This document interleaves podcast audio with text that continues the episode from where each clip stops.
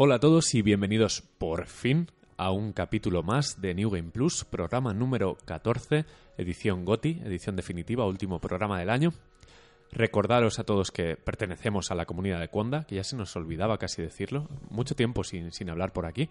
Eh, bueno, ¿qué más? Eh, aparte de pediros disculpas por haber estado un poco desconectados, las fechas, es, eh, ha sido inevitable. Os voy a presentar a los contertulios porque por fin estamos todos reunidos y en persona, cosa que no se daba desde hace tiempo. Tengo a mi izquierda a José, Hola. eh, de frente a Marquino Hola. y a mi derecha a Framara, Hola, buenas. con una cervecita. Eh, Programa eh, especial por muchas cosas. Eh, vamos a rematar con lo último que hemos jugado este año, los mejores juegos, decepciones, etcétera, todo un repaso. Y aparte tenemos, como no, los regalitos. Que, eh, de nuevo vienen los Reyes por aquí por el programa, no tan Generosos. Tan, tan generosos y tan suculentos como el año pasado. No nos sobra nada, o, o casi nada, pero bueno, vamos a intentar a ver si arañamos un poquito más de aquí a... Daremos instrucciones al final del programa. Eh, vamos a empezar con lo que se termina. Eh, ¿Qué hemos jugado antes de que se acabe el año? ¿Quién quiere empezar? Empezad vosotros, que yo acabo de llegar. Vale. Venga. Eh, vale, pues em, yo he estado jugando, em, por fin, a cosas, porque ya tengo portátil. Em, antes de nada, sí que alguien me lo ha preguntado, me la- nos lo han preguntado, ¿eh? En plan de, oye, queremos saber la conclusión del, del dilema. Al final me queda el Razer. Pero no el primer Razer. no, no, sí, sí, el primer Ah, vale, Razer. sí. El, el tema es que tu- tuve un, un periodo de, de odio contra él, em, pero me di cuenta de que al final era lo que más me gustaba y lo que era, era el único al que le había cogido cariño, pese a, a que obviamente no es perfecto. Eh, hice una review en Medium, eh, que es una especie de sistema de blogs conectado a Twitter.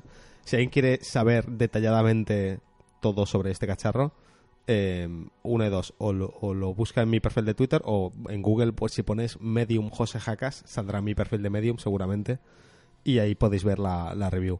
Eh, pero básicamente decir que eso, que, que es un portátil que está muy bien, es un MacBook en negro, eh, aunque estos le ponen cara de asco cada vez, pero yo creo que es por, por pura por puro odio hacia lo que no sea un Mac. No, por joder. Por joder, Exacto, básicamente joder. también. El- Eh, no es feo. Es- no, está bien. Es negro, es creo- negro. Es, Es negro, es- no, pero tiene líneas limpias y tal. Lo único que puedes decir que es feo es el logo. Y a mí, honestamente, el logo, dentro de lo que cabe, me parece un logo que está bien. es O parecido sea, al de ETA. Vale, gracias. Las, las dejo ahí todo muy, todo muy correcto. Bueno, el caso. eh, está muy bien, es bonito, tal, funciona bien. Lo único malo que sí que es verdad que hace bastante ruido cuando juegas, pero porque es, es que es tan fino que, que por, por algún lado tiene que, que salir todo el- toda la potencia. Entonces, en un MacBook, si pudieses, si pudieses jugar, también haría ruido. también haría ruido. De O sea, hecho, hace- hacen ruido, ¿eh? sí, te pones a por eso. jugar. Sí. Pero es que, o sea, todo lo que le he echado encima lo, lo ha ejecutado. Está jugando al, al, bueno, al Overwatch, al Heroes of the Storm, al WoW. eh, He jugado otra vez al Arma 3, eh, he jugado al Gears of War 4 un poquito, al Witcher 3.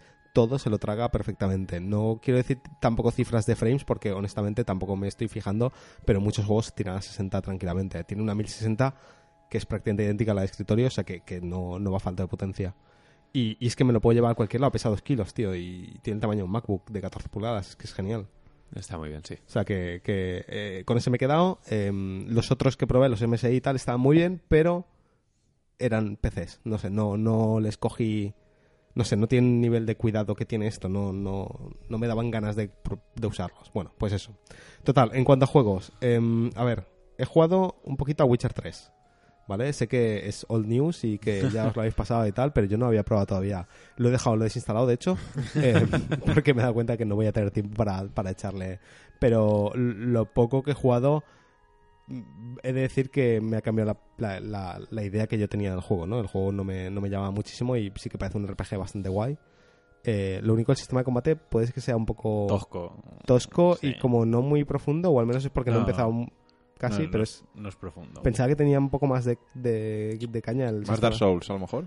A ver, no, no voy a decir No, tan Dark Souls, pero... Más en esa línea. Sí, al- algo más en esa línea, ¿no? De esquivar y tal y cual. Es más en plan de un pulsa el botón rápida Sí. vez, rápida, o sea, y muchas veces y... las, la- Exacto. los hechizos estos que tiene las señales Eso es. defensivas Y ya está, ¿no? esquivar un poquito Vale. y ya está. Pero muy bonito, eh, paisajes increíbles, eh, me, me da sensación de ser un mundo abierto gigantesco, poder ir donde yo quiera, hacer lo que quiera y tal y cual. Ya me, me- me di cuenta enseguida de que yo iba enfilando la misión principal, pero enseguida habían como un montón Sí. de cosas alrededor que podía ir haciendo si quería. Obviamente no, porque lo siento, pero no. Y, y tal, y en general me dio muy buena sensación. Em, he vuelto a probar el Heroes of the Storm, que es el, el MOBA de Blizzard. Y me sigue pareciendo un MOBA bastante guay. Para los que no soportéis el LOL, Ujú. eh, es muy facilito de aprender a jugar. Es muy divertido porque no tiene la frustración que tiene el LOL de, de saber qué equipo comprar para tu personaje cada vez que juegas una partida y tal. Es, no sé, es muy fácil de, de coger enseguida y ponerte a jugar y, y divertirte. Y la verdad es que me lo está pasando bien, pese a que los MOBAs a mí no me, no me fascinan. Em, y luego, ¿qué más he probado? El, bueno, Gears of War 4 o 5 minutos, no voy a hablar de él porque no, no me ha dado tiempo a jugar más. He vuelto al Arma 3, porque yo soy de así de volver a los juegos que siempre me han gustado. Y el Breaking Point, ¿no? El Breaking Point. eh, hoy he jugado al Breaking Point que lo han actualizado con la isla nueva de la expansión del Arma 3 que ha salido y tal. Y me parece increíble, o sea, es, es genial. Eh, ese juego a mí, yo es que vuelvo siempre, porque para ese juego que tengo un buen rato para jugar, me parece perfecto. Luego me frustro porque me matan cuando llevo tres horas de juego y pierdo todo, pero ese rato lo, lo paso guay. Y creo que ya, la verdad es que tampoco. O sea, he, jugado, he probado un montón de cosas, pero no he tenido tiempo tampoco de jugar muy Ya a estás saco. probando el portátil. sobre Al fin y al cabo estoy... Y también es que es el poco tiempo que tengo, porque entre Mm. el viaje a Valencia y todo el rollo y tal, Claro. hoy es el único día que he tenido casi todo el día para jugar a cosas y he jugado a 20 cosas distintas. He jugado hasta el Counter-Strike. Porque le he regalado a, mi- a mis hermanos les he regalado el Global Offensive, que no lo tenían, y he jugado unas partidas con ellos. Em, y también el Overwatch, que bueno, siempre es el típico juego de no sé a qué jugar, Overwatch. El otro día yo lo instalé porque me llegó un correo o me llegó una notificación Para del regalar cajas de Navidad. y mm, cinco cajas. Y lo instalé solo para abrir las cajas y ya está.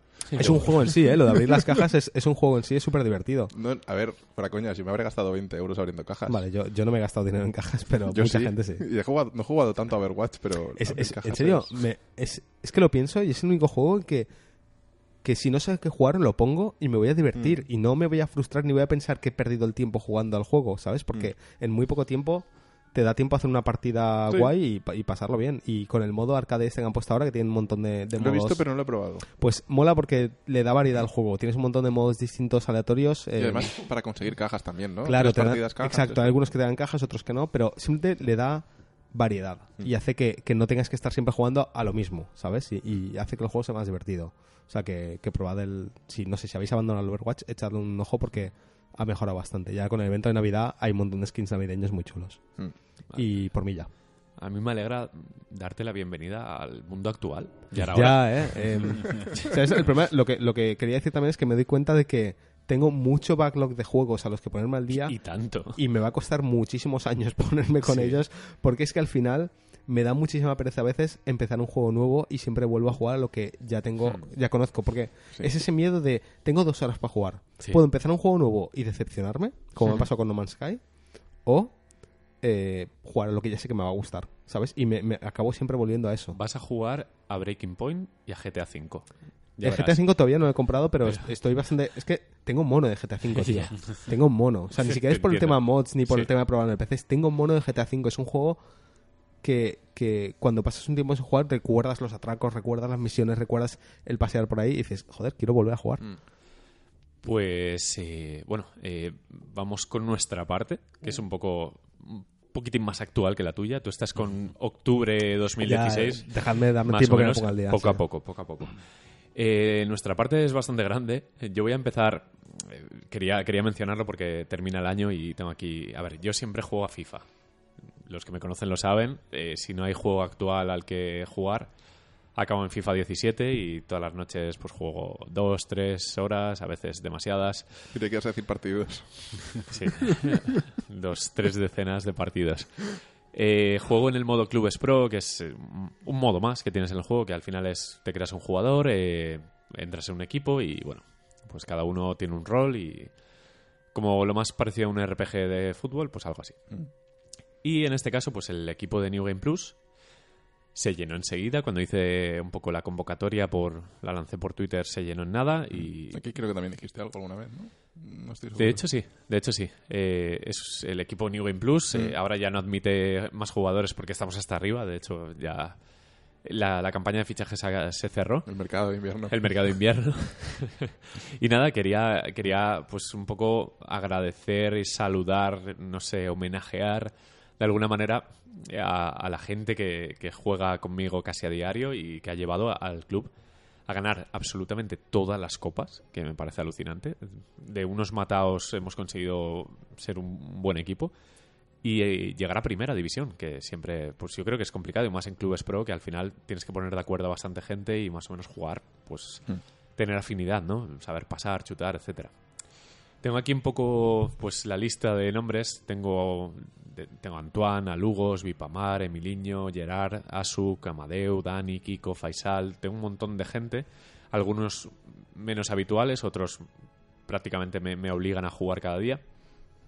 Y nada, eh, dejar claro que FIFA, aunque no esté en ninguna lista de GOTIS, porque creo que está como prohibido, ¿no? Que, que un juego numerado de estos de deportes sea, sea un GOTI. A mí me sigue pareciendo el recurso clásico de no sé a qué jugar, juega FIFA y, y me contenta tanto. Y siempre que se critica en internet es que es una actualización muy tal, no sé qué, el handicap, bla, bla. Al final acabas dándole. Es como Call of Duty, que siempre es recurrente. Y estoy súper orgulloso de este año de FIFA, que además me he refugiado en ese nicho tan curioso de clubes pro, que no juega tanta gente como al online Sí, al clásico. el, a- el foot, ¿no? Lo que- Exacto, el Ultimate Team. Y nada, quería reivindicar un poco pues eh, ese gran club que cuando queráis, los que nos escuchéis y tengáis también un club, podemos echar amistosos, podemos medirnos a, a ver, a ver cómo, cómo somos de buenos o de malos.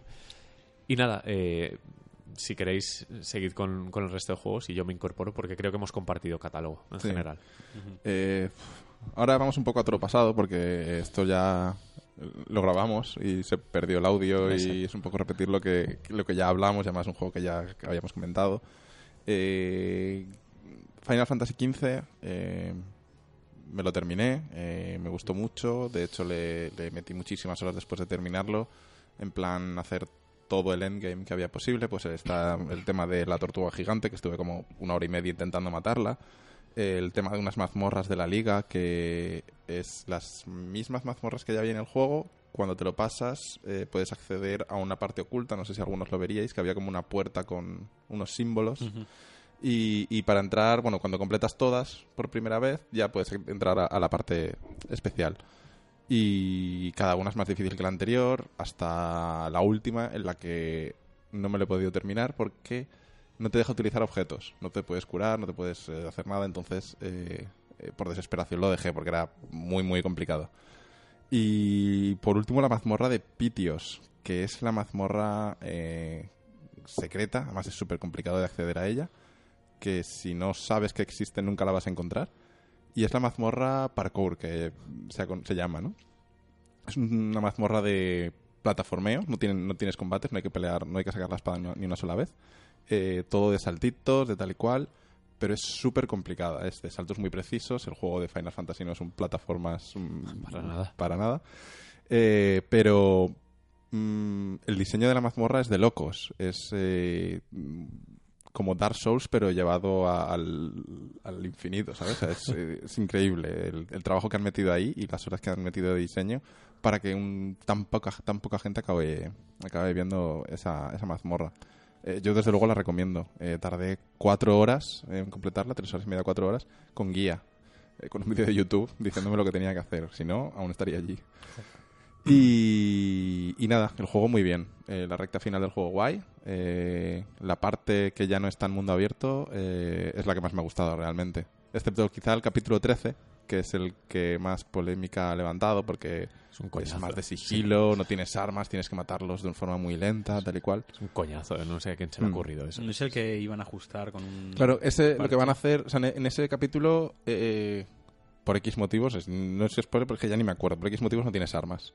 Eh, tienes un anillo nada más. Y ese anillo hace daño cuando esquivas el, el golpe. Entonces tienes que matar a los enemigos a base de esquivar. Sí, o O- o- absorbiéndoles bueno, pero el eso- alma. Pero sí. tardas tres días en Sí, lanzar y ese si, y si durante todo el juego te has cagado en, en esquivar, como que no tienes la, la mecánica No tienes- Sí, ahí, aprend- aprendes, ¿eh? asimilada, ¿no? Esa la ahí, aprendes por las, por las malas. Pero yo, por ejemplo, lo que cuando jugaba pasaba de esquivar. Mm. Pegaba, pegaba, Pues ahí es todo el rato lo, de, lo del cuadrado para hacer el, el- el- el- la sombra Sí. esa azul que dejaba. Ujú. Y sí que van a ajustarlo para eh, aumentar el daño de ese, de ese daño que provoca el esquivar. Y lo que van a, han sacado también, o no, lo que van a sacar es, van a corregir la historia en cierta manera, que es una cosa muy extraña que no se suele llevar a cabo Es, en- bueno, en, es los que es lo juegos. peor, Es lo como- peor del juego, sin duda, es eso. se han dado cuenta de que faltan cinemáticas o de que falta mucho contexto, sobre todo para la gente que no haya visto pe- la película o el anime. No se entera de nada, como yo. Y y entonces van a meter más cinemáticas. Bien. Espero que esas cinemáticas que van a meter no sean más escenas de la película sin audio. otra, otra vez. Querían meter un... Espera, ¿eso lo han hecho? Sí, ¿En el juego hay escenas de la película? sin audio. Que Sin parece un tráiler de la película o algo así. Es, No es entiendo muy nada. raro. Eh, Es muy loco. Acabas el capítulo 1 y salta una escena que dices, ¿qué coño es esto? ¿Es un tráiler? ¿Es publicidad o algo así? Porque no sabes lo que es y resulta que es contexto, pero un poco metido con calzador. Joder. Pero es que el, el- el no haber visto la película, eh, ¿tú te acuerdas, ¿te acuerdas que me preguntaste cómo acaba el juego tal y cual? Sí. Te dije, pues no sé qué de un cristal, pero no me enteraste cristal. de- no sé, este, este- este cristal no sé ni de dónde sale. Sí, te lo expliqué yo un poco. Y me dijiste, claro, es que no has visto la película y eso todo se explica en la película. Vale, pues es que en el juego no se menciona ese cristal para nada, no sale en todo el juego hasta el final. No, y- y, y la, y la relación que tienes con tu padre son tres frases de, eh, papá, que me voy por ahí, ah, cuídate, chaval, venga, hasta luego, y ya. Es, es- es un- Entonces, Es un está, juego- está mal contado. es entonces, extraño Van a, Final van a Fantasy XV. arreglarlo. Sí, me pareció, bueno, yo también me lo he pasado, no, no he jugado, no he hecho en game, no, no tenía ganas. El tramo final, el último capítulo, sí, guay, tal, un, un combate muy Goku contra Vegeta y tal. Me ha gustado el juego, pero pienso que está muy desaprovechado. es- Está cojo por muchas partes. Pero el combate es adictivo, la relación entre el grupo y Noctis también mola.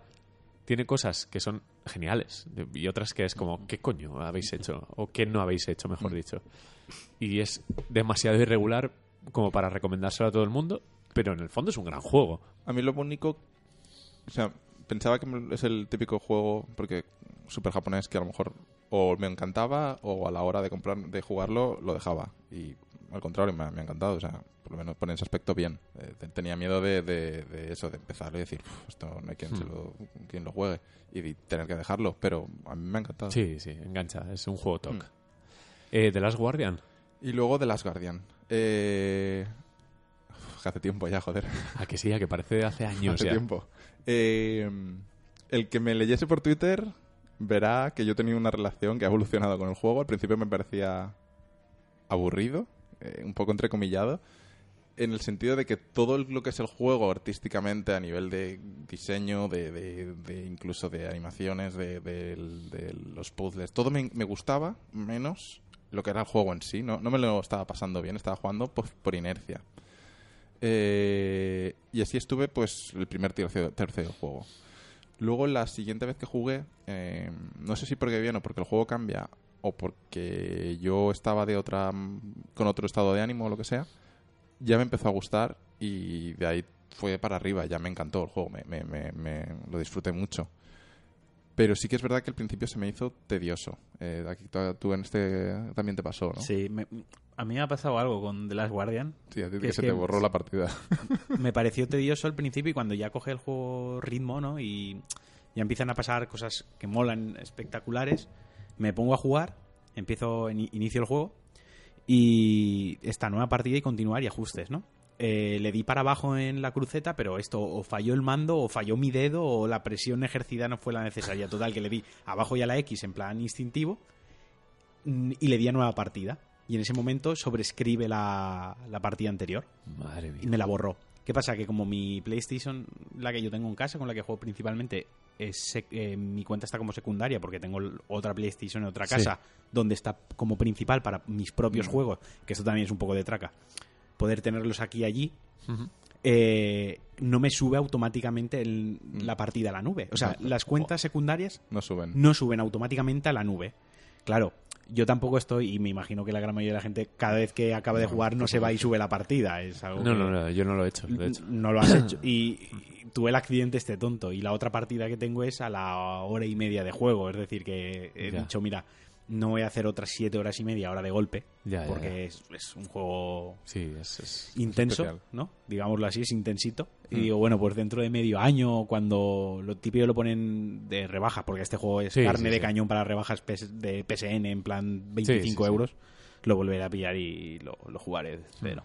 Pero bueno, en general, el juego eh, eh, súper bien. El, el perro es que es demasiado, está está vivo. Es, es- es la primera vez que, que vemos una, una IA compañera que, que es tan- va a su bola, en cierto modo responde a, a tus órdenes, pero no es un no sé cómo decirlo, un bot que, que, que hace todo lo que tú le, que le ordenas, ¿no? Que tiene su propio eh, hilo de pensamiento y cuando le entra bien, pues eh, mete en su hilo de pensamiento tu... tu... O sea, que es como un perro casi de verdad. Sí, sí, de verdad, de verdad.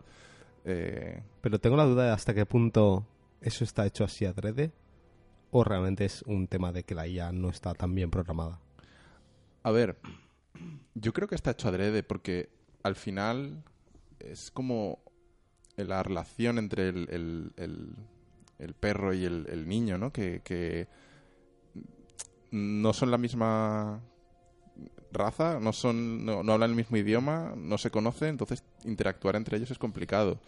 Y, eh, y sí que es verdad que conforme vas jugando más, el, el, eh, con mejoras el control sobre el perro, eh, eh, Mm. aprendes más rápido a, a- a que te haga caso, aprendes trucos como para que sí que se tome su tiempo, pero que, que acabe haciéndolo más Mm, rápido. Vale, esa es la duda que tenía. Sí, sí, a medida que va avanzando el juego, el Hmm. perro te hace más caso. Claro, también no sé si es que el juego intencionadamente hacia el final del juego te hace más caso Ujú. o que tú aprendes a, a- a que te haga más caso, ¿no? Un poco... Ya, ya. No sé dónde Aprendes está- qué hacer para que el perro te haga más caso. Exacto. Eh, los puzzles, a nivel de puzzles es sencillito en general. Eh, el- yo creo que el mayor problema principalmente suele ser ver hacia dónde tienes que ir.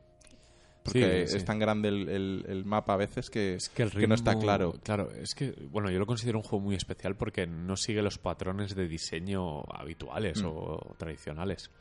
Es un juego que se basa mucho en la observación, en el silencio, en los momentos en los que no pasa nada y no pasa nada porque no pase nada, ¿sabes? Es un poco así. Y lo más difícil es un poco, pues sí, a ver, interpretar los puzzles no es complicado.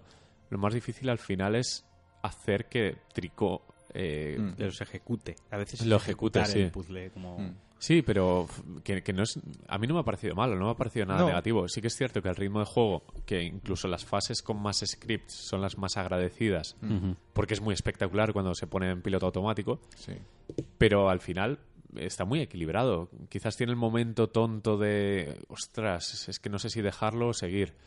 Pero llega un momento en el que empatizas tanto con, con el con Trico que es que no, no es que te enamores de él, pero es que consigue que, que tener una relación tan especial que no se ha visto en otro videojuego. Algo muy como con Agro, como con el- Sí. bueno, con Yorda menos porque le metería una hostia, pero en general no sé, es un juego de Timico. Al final creo que ha cumplido con las expectativas. Es un juego diferente. La, la IA es perfecta y todo el que tiene perro lo sabe. Yo lo he Mm. comentado en Twitter que es- a veces me pone nervioso, me saca de quicio, ¿no? Y creo que todos los que tenemos perro a veces nos saca de quicio. Cuando dices ven aquí o tal, esa relación está muy bien conseguida. Y yo creo que no es un fallo de programación, yo creo que es intencionado, pero que a veces el juego se rompe. O sea, es tan intencionado que a veces el juego se rompe. Y comento rápidamente, hay un puzzle en el que lo tienes que llamar mientras tiras de una palanca, que de esos hay, no es spoiler, porque hay 70 en, en Mm. el juego, Sí, sí, sí. a lo largo del juego. Y yo lo llamaba y no venía. Y yo sabía que había que hacer eso. No lo había visto en internet, pero la lógica del juego me inducía a hacer eso. Después de 20 minutos digo, mira, voy a cargar partida. Cargo partida, cojo, estiro la palanca, lo llamo y viene. Entonces lo que yo creo es que la propia IA está hecha para que a veces él eh, se haga un poco el rebelde Sí. o que te cueste un poquito y tal, y a veces se rompe. Sí. Pero en general me parece, joder, la IA es, es brutal. O sea, el, Sí, el anima- el, el personaje como tal. Sí, es más las animaciones, Las todo, animaciones, la- esto- las miradas. La mirada ma- da mal rollo. O sea, a mí me ha dado mal rollo. De, de, pare- de mal rollo de real. De decir, Sí. joder, es que parece un ser vivo. Y, Sí, y- tra- y es donde roza la línea del mal rollo, ¿no? Cuando sabes que algo que no es Sí, no está vivo, te Exacto. parece vivo. Creo que tiene carencia, sobre todo, bueno, eh, la tontería esta de ponerte logos cada dos por tres de qué tienes que hacer. De, Ah, bueno, sí, lo de la IA. Cuando llevas siete horas de juego te El sale un- sí, una, una pegatina que te pone triángulo para saltar. Eso lo vi en un vídeo, creo que fue el de, el de Tanqui. Sí. Eso es estúpido. Sí, eso supongo que lo corregirán. Bueno, no lo han corregido todavía, pero supongo que lo corregirán. Y queda feo, porque Sí. hay estampas muy O sea, bonitas que te las sí, porque además el estropea juego no tiene tío. nada de interfaz, Sí. pero a las, cuando ya estás a, a punto de terminar el juego te están enseñando a saltar todavía. O sea, es como Y tiene, tiene momentos en los que eh, el- está como mal contado. No sabes muy bien el objetivo, el por qué haces estas cosas. Porque, bueno, es, te encuentras con el perro nada más empezar y es como, vale, vamos a huir. ¿Huir de qué? ¿Y huir por qué? ¿Y hacia dónde? Mm. Y de repente, como a tres cuartos de juego, sale una cinemática donde te explica un poco el origen de todo. Y dices, a buenas horas, cabrones. Es Claro. raro. Es un juego... Yo creo que esa Sí. cinemática ayuda mucho al jugador a, a conectar y a engancharse, a, a tener un- Pero una es que motivación. el jugador podría haberlo abandonado antes. Claro, pero esa cinemática está muy tarde, es que es Mm.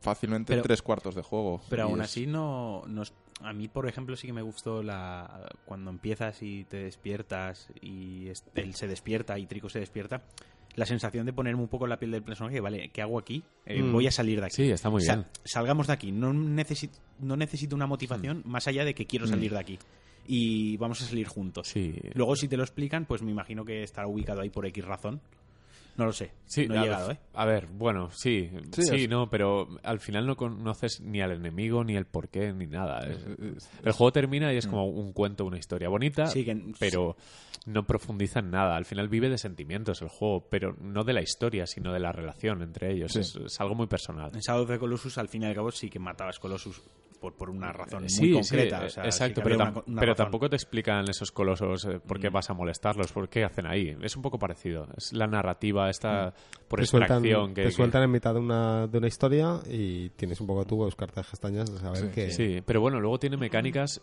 loquísimas como eh, calmar al perro acariciándolo. Ya, eso está guay. O extraer lanzas que le clavan Mm. los enemigos del juego, que, que tampoco sabes de, de dónde salen esos enemigos y a dónde te llevan.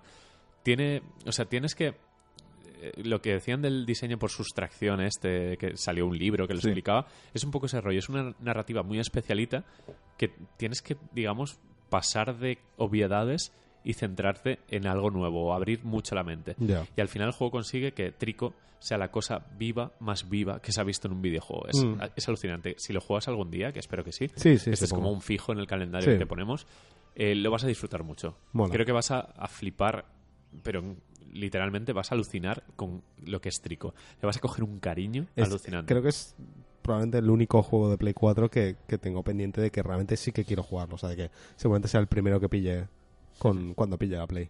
Porque Battlefield o lo que sea y tal, todos esos, pues bueno, tampoco tengo tantas ganas. No, Incluso Final. Fantasy. Pero, pero mm, de las Guardians sí que, sí que quiero darle. Y en general contentos, ¿no? Con- Sí, Sí. exacto. El juego- No, el juego recomendable y muy bien. Pues más cosas. Tenemos, bueno, el Let It Die, que no sé si Framara lo llegaste a jugar al final, pero Marquino yo sí que lo hemos dado. no me convenció. O sea, Vaya. bien, pero Pero quizás no has jugado lo suficiente, ¿eh? puede ser, puede ser. Eh, He jugado dos o tres horitas, eh, pero no me convenció porque mm, no me va lo de perder todo cada vez que muero. Y no se pierde todo realmente. Bueno, vamos a explicar un poquito. No eh, pierdes todo, te quedas con la experiencia tuya como jugador. no, de, hecho, se pueden recuperar las cosas si luego te cargas al, Sí, al, pero al fantasma. Mm, Eh, Die es un juego de Grasshopper, de, de Suda 51, el que iba a ser Lily Bergamo, pero al final pues se rompió y acabó siendo un free to play, que es It Die. La temática pues es una- un terremoto, creo, que destroza todo y se forman como distintos bloques. Uno es Tokio, donde hay una torre donde tienes que subir para conseguir X cosa. sí, un japo loco. Sí, un diseño loco, pues eh, al final el juego es una especie de Dark Souls arcadizado, si se puede permitir esto. Es como, es un roguelike dungeon crawler eh, survival Dark Souls, Sí, todos esos géneros juntos. Y es interesante, aparte porque es gratuito, porque no hay mucho pay to win, realmente atajas, pero puedes sí, lo de los seguros de vida y cosas Eh, así. exactamente. Y son bastante generosos con las recompensas diarias, te dan muchos tickets para volver a intentarlo y tal. A mí me ha gustado porque el sistema de combate es básico pero contundente. Tienes fatalities, tienes un montón de armas, puedes eh, mejorar tu habilidad con las armas mediante niveles. Y el estilo que tiene me encanta. Es Suda 51, eh, Sí, muy, es muy un- gamberro. Un Eh, cel shading. Sí, pero es, es como Mad World y el Shadow of the Damned, este Mm. que salió hace, hace años. Es muy gamberro el juego. Es muy loco, sí, es, es- es estúpido, eh, pero estupidísimo, super gore. Cuando, cuando te, cu- te curas que hace las posturas estas de Exacto, yoga y se exacto. ilumina Sí, todo. que empieza a cruzar las piernas, a pasársela por detrás de la cabeza. Es, sí. es el absurdo gracioso hortera que... O, o que la chica lleve un, un pantalón que le viene corto y se le ve medio culo. O sea, detalles muy tontos. O el gore absurdo, estupidísimo de las ejecuciones. De tronchar a alguien por la mitad y que salgan litros y litros de sangre. no sé, creo que es un, es un juego interesante, más que nada por, por eso, porque el acceso es gratuito. Cualquiera puede entrar y jugar. Y es un juego completo.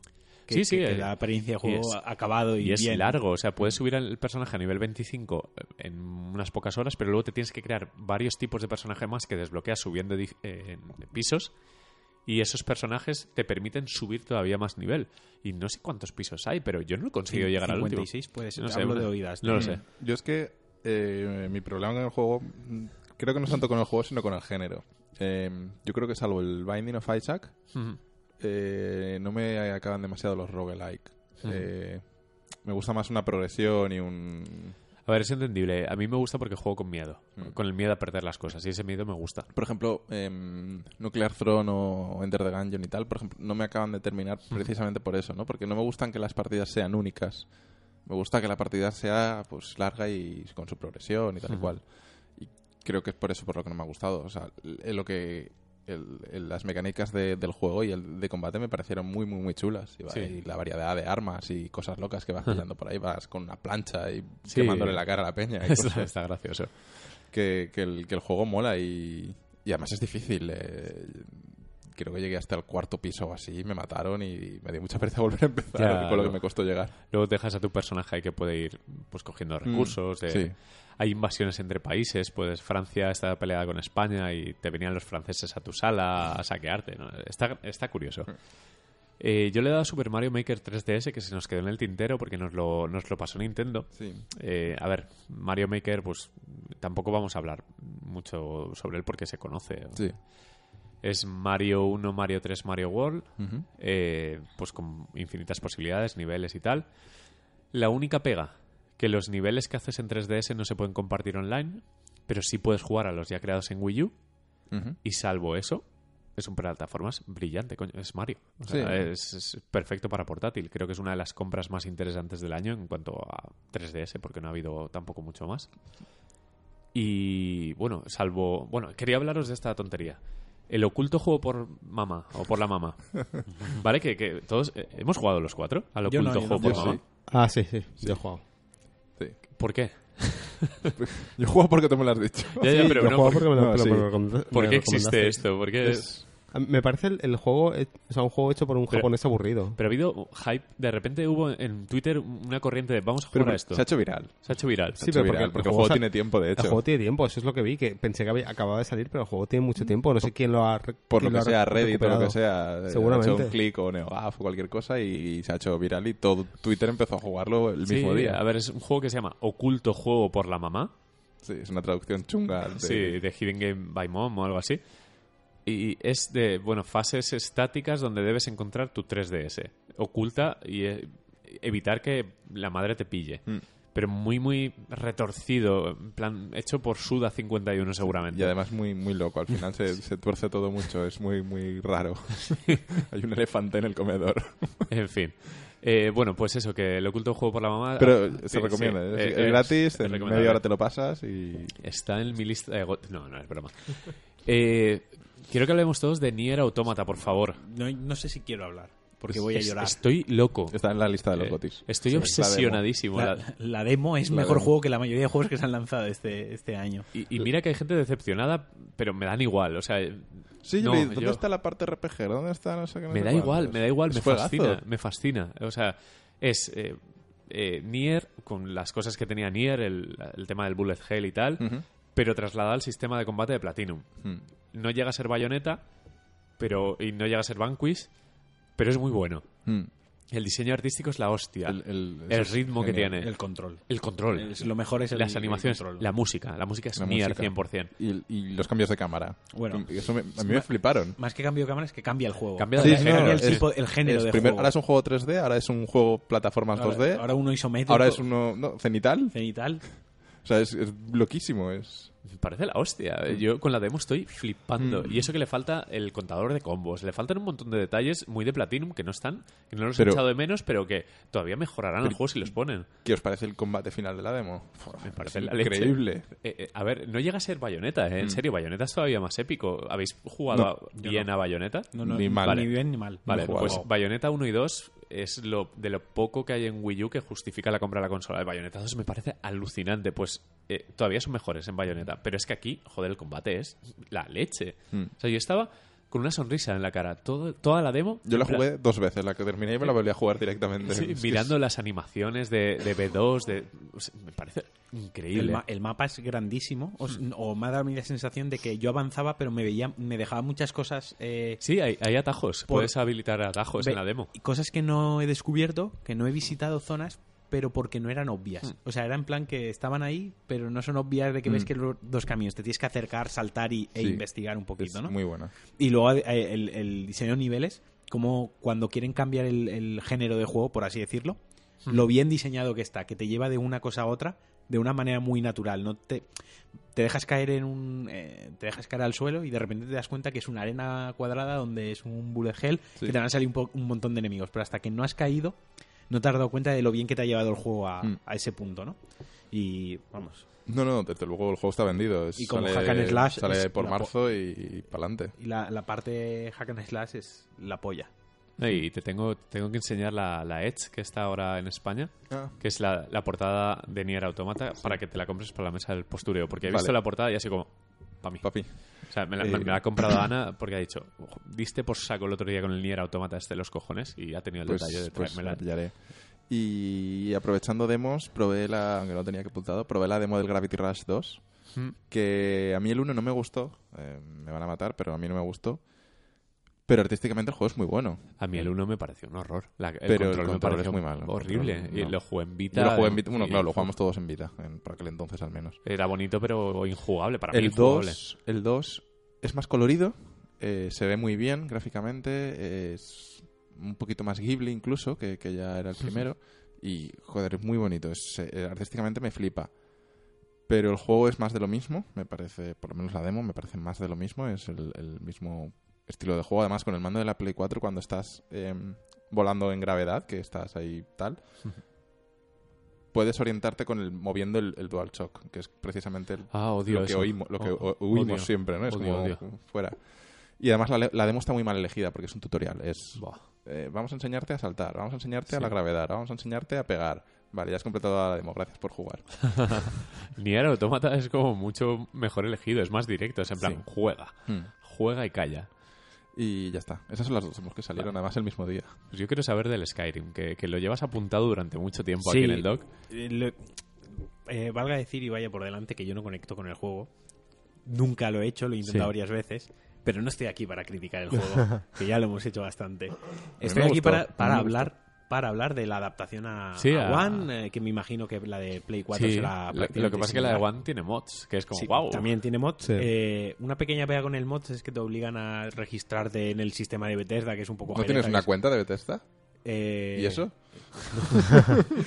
Me, me fastidia que no pueda utilizar mi propia cuenta de... de- Ya, tendría que ser un Ya login. está, un login, ¿sabes? Ya, login con mi cuenta de Xbox, fin. Exacto, no- no porque las tres veces que he dicho, va, voy a los mods. Pequeño inciso ahora que hablas del tema de las cuentas. eh, lo frustrante que es empecé tener que tener una cuenta de Steam, de Uplay, de Origin, Origin, de eh, Battle.net. más de Battle.net. Eh, Estoy empezando a estar frustrado con la cantidad de servicios online de juegos que, que Mm. hay y lo- la cantidad de juegos que además están en los tres sistemas. Entonces, eh, hoy por ejemplo decía, ostras, me apetece jugar al Rainbow Six. Recuerdo que me lo regalaron con una gráfica.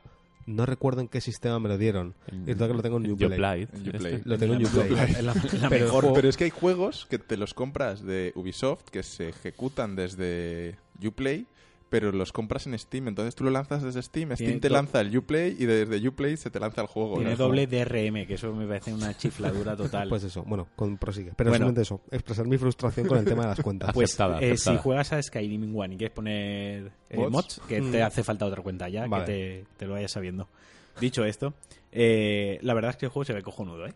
Eh, yo iba ahí un poco receloso porque el juego al final, las animaciones, un poquito ¿De cómo qué se año es Skyrim todo. original? 2011. 11 ya. Ya son un Hostia, juego de yo pensaba hace que sería 12 o 13. 5 para 6 no 5 porque es de octubre no se lanzó Sí, el 13 cinco de, años. 13 de octubre o algo así Cinco. 11 Puede del ser. 11 del 11 Puede 11 ser. del 11 del Sí, 11 sí, se algo lanzó así, el sí. 11 vale eh, joder el juego pues hay cositas las texturas y tal pero le han dado un lavado de cara le han dado una nitidez le han dado un par de efectos eh, de postprocesado Mm. que con las luces las sombras y demás da el pego muy bien y a mí se me está haciendo agradable de jugar porque lo veo bonito Voy a ejercer el papel de, de pecero y te voy a decir que con mods eso ya se podía hacer.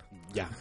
Pero estamos hablando de que se le ha dado la oportunidad. que Sí, sí. el PC ver, para mover mods Lo entiendo, lo es entiendo. una. Ya necesitas un PC muy holgado, ¿no? Sí, y Porque- necesitas como 28 horas para instalar todos los y- mods. y, si instalas 28 mods y uno funciona mal, Sí. eh, igual te toca hasta borrar el juego Exacto. y empezar Y que siempre es más divertido poner los mods que luego jugarlos. Sí, sí, también. Pero aquí, quien no haya jugado en Skyrim, a Skyrim o quien quiera darle otra vuelta a Skyrim, que es un juego que, joder, tiene legión de fans y demás, la verdad es que se ve bien, se juega a 30 frames, eso sí, estables, no tiene caídas, no tiene tearing, no tiene stuttering, no tiene nada acabado en en ING horrendo. Va todo como. Yo me lo he pensado porque me- me- tengo un poco de mono de Skyrim. No. Creo que es de mis RPGs favoritos. Al, tener el Skyrim no te lo actualizaban Solo de si alguna tenías manera el- o así. la La, edición- el- la GOTI. La. O, la, o todos los DLCs comprados. Claro. Ah, vale, vale. O sea que- viene a ser lo mismo. No. Nada, las rebajas de Steam. Que, ¿no? estamos, que no he jugado. Bueno, he llegado al primer dragón. Que ya le he echado ahí un ratillo, no he hecho ninguna así de Es quest. una hora, hora y media. Sí, y me ha entretenido. O sea, no descarto ir a ratos jugándole. No voy a llegar a la profundidad que el juego. El juego está muy... merece. A ver, mira que yo, que yo con los día. RPGs me, me canso rápido y tal, y yo, el, si el Skyrim si lo enfilas, si no te, te, te pierdes, está muy bien. O sea, a mí me, me gustó muchísimo. Me rompe un No poco el sistema de combate, que es un poco ahí. eh, Pues, tirar para adelante, Lo- para lo atrás. bueno, lo pegando, bueno de. Skyrim Pero- es que puedes hacer la misión principal a pincho, porque como tiene auto-level, Sí, eh, claro. nunca vas a Es lo- estar, es lo que voy a nunca hacer, vas a estar en- descompensado. Es lo Claro. que voy a hacer. Me voy a pasar la Y el, misión el sistema de principal. combate... Y te lo puedes poner en fácil. si A quieres, ver, el, el Ya sistema está, de combate de. Bethesda, que son, son como son, pero comparado con los otros Elder Scrolls, Sí, sí. eh, el avance era bastante Quiero- gordo. Quiero decir, en, en Fallout esto está disimulado porque disparas. Claro. Quiero decir, no te hace falta un. Aunque tienes armas a melee, Sí, pero tienes el sistema de parar el Claro, Pero, para que sea- veas la, la diferencia, yo viniendo de Oblivion y de Morrowind y tal, que me, me habían encantado, cuando probé el Skyrim y vi el sistema de combate, flipé. En plan, Dios mío, por fin hay como es un impacto real. beat 'em up. Es genial, es increíble, es la hostia. Y sí que es verdad que, que, que comparado con otros, pues no lo es. Mm. Pero, pero en el contexto del Elder Scrolls Sí. está muy bien. A ver, está guay. El, el juego, yo, yo soy hater con el juego, pero porque no conecto con él. Mm. Y Mm. entiendo que es lo que le pasa a lo mejor a Pedro con The Witcher, ¿no? Sí. Que le ve las pegas en lugar de verle Sí. las virtudes porque no conecta con él. No porque no las tenga, sino porque no conecta Sí. con él. Y no digo que Skyrim no las tenga, Mm. pero como me cuesta conectar con los juegos de Bethesda por animaciones, bugs, eh, etcétera, pues a mí me cuesta. Mm. Ya Lo está. entiendo. Pero, eh, dicho esto, lo voy a, la historia principal me la acabo. Sí. Vamos, doy mi Que no, palabra es, que, no es larga, ¿eh? que en 2018 queda acabada. La historia principal. Sky- Skyrim fue el primer juego al que le compré un DLC. Que fue eh, no la armadura de caballo, el- de la fue casita. no el, el Dragonborn, es que, es, que eran Ah, vale. más cosas de dragones. Para mí fue el primer Elder Scrolls que me, que me he pasado. Que me he hecho la, la campaña principal. Esta Porque, edición ya lleva todo, ¿no? Todos los Sí, sí, no, Sí, no, sí. esto va... a- La de la casa. porque a mí Morrowind y Oblivion me fliparon. Yo nunca los había jugué, jugado, ¿eh? Los jugué muchas, muchas horas, pero nunca me, me hice las misiones principales porque siempre me distraía. Y con Skyrim la enfilé y me la acabé. Mm. Bueno, Pues muy bien, pues aquí repasamos todo, ¿no? Ya hemos terminado el año así, ¿no? Sí. Luego mencionaremos un poco a lo que hemos vuelto y tal, pero hemos acabado, bueno, tú Saltan Sanctuary que Pero luego, lo has- como lo he incluido, luego lo. Vale, luego lo vale, comento. sí, de Division, etcétera, etcétera. Pues hacemos el parón y nos lanzamos de cabeza a los GOTI, que hay, hay faena. Venga, hasta ahora.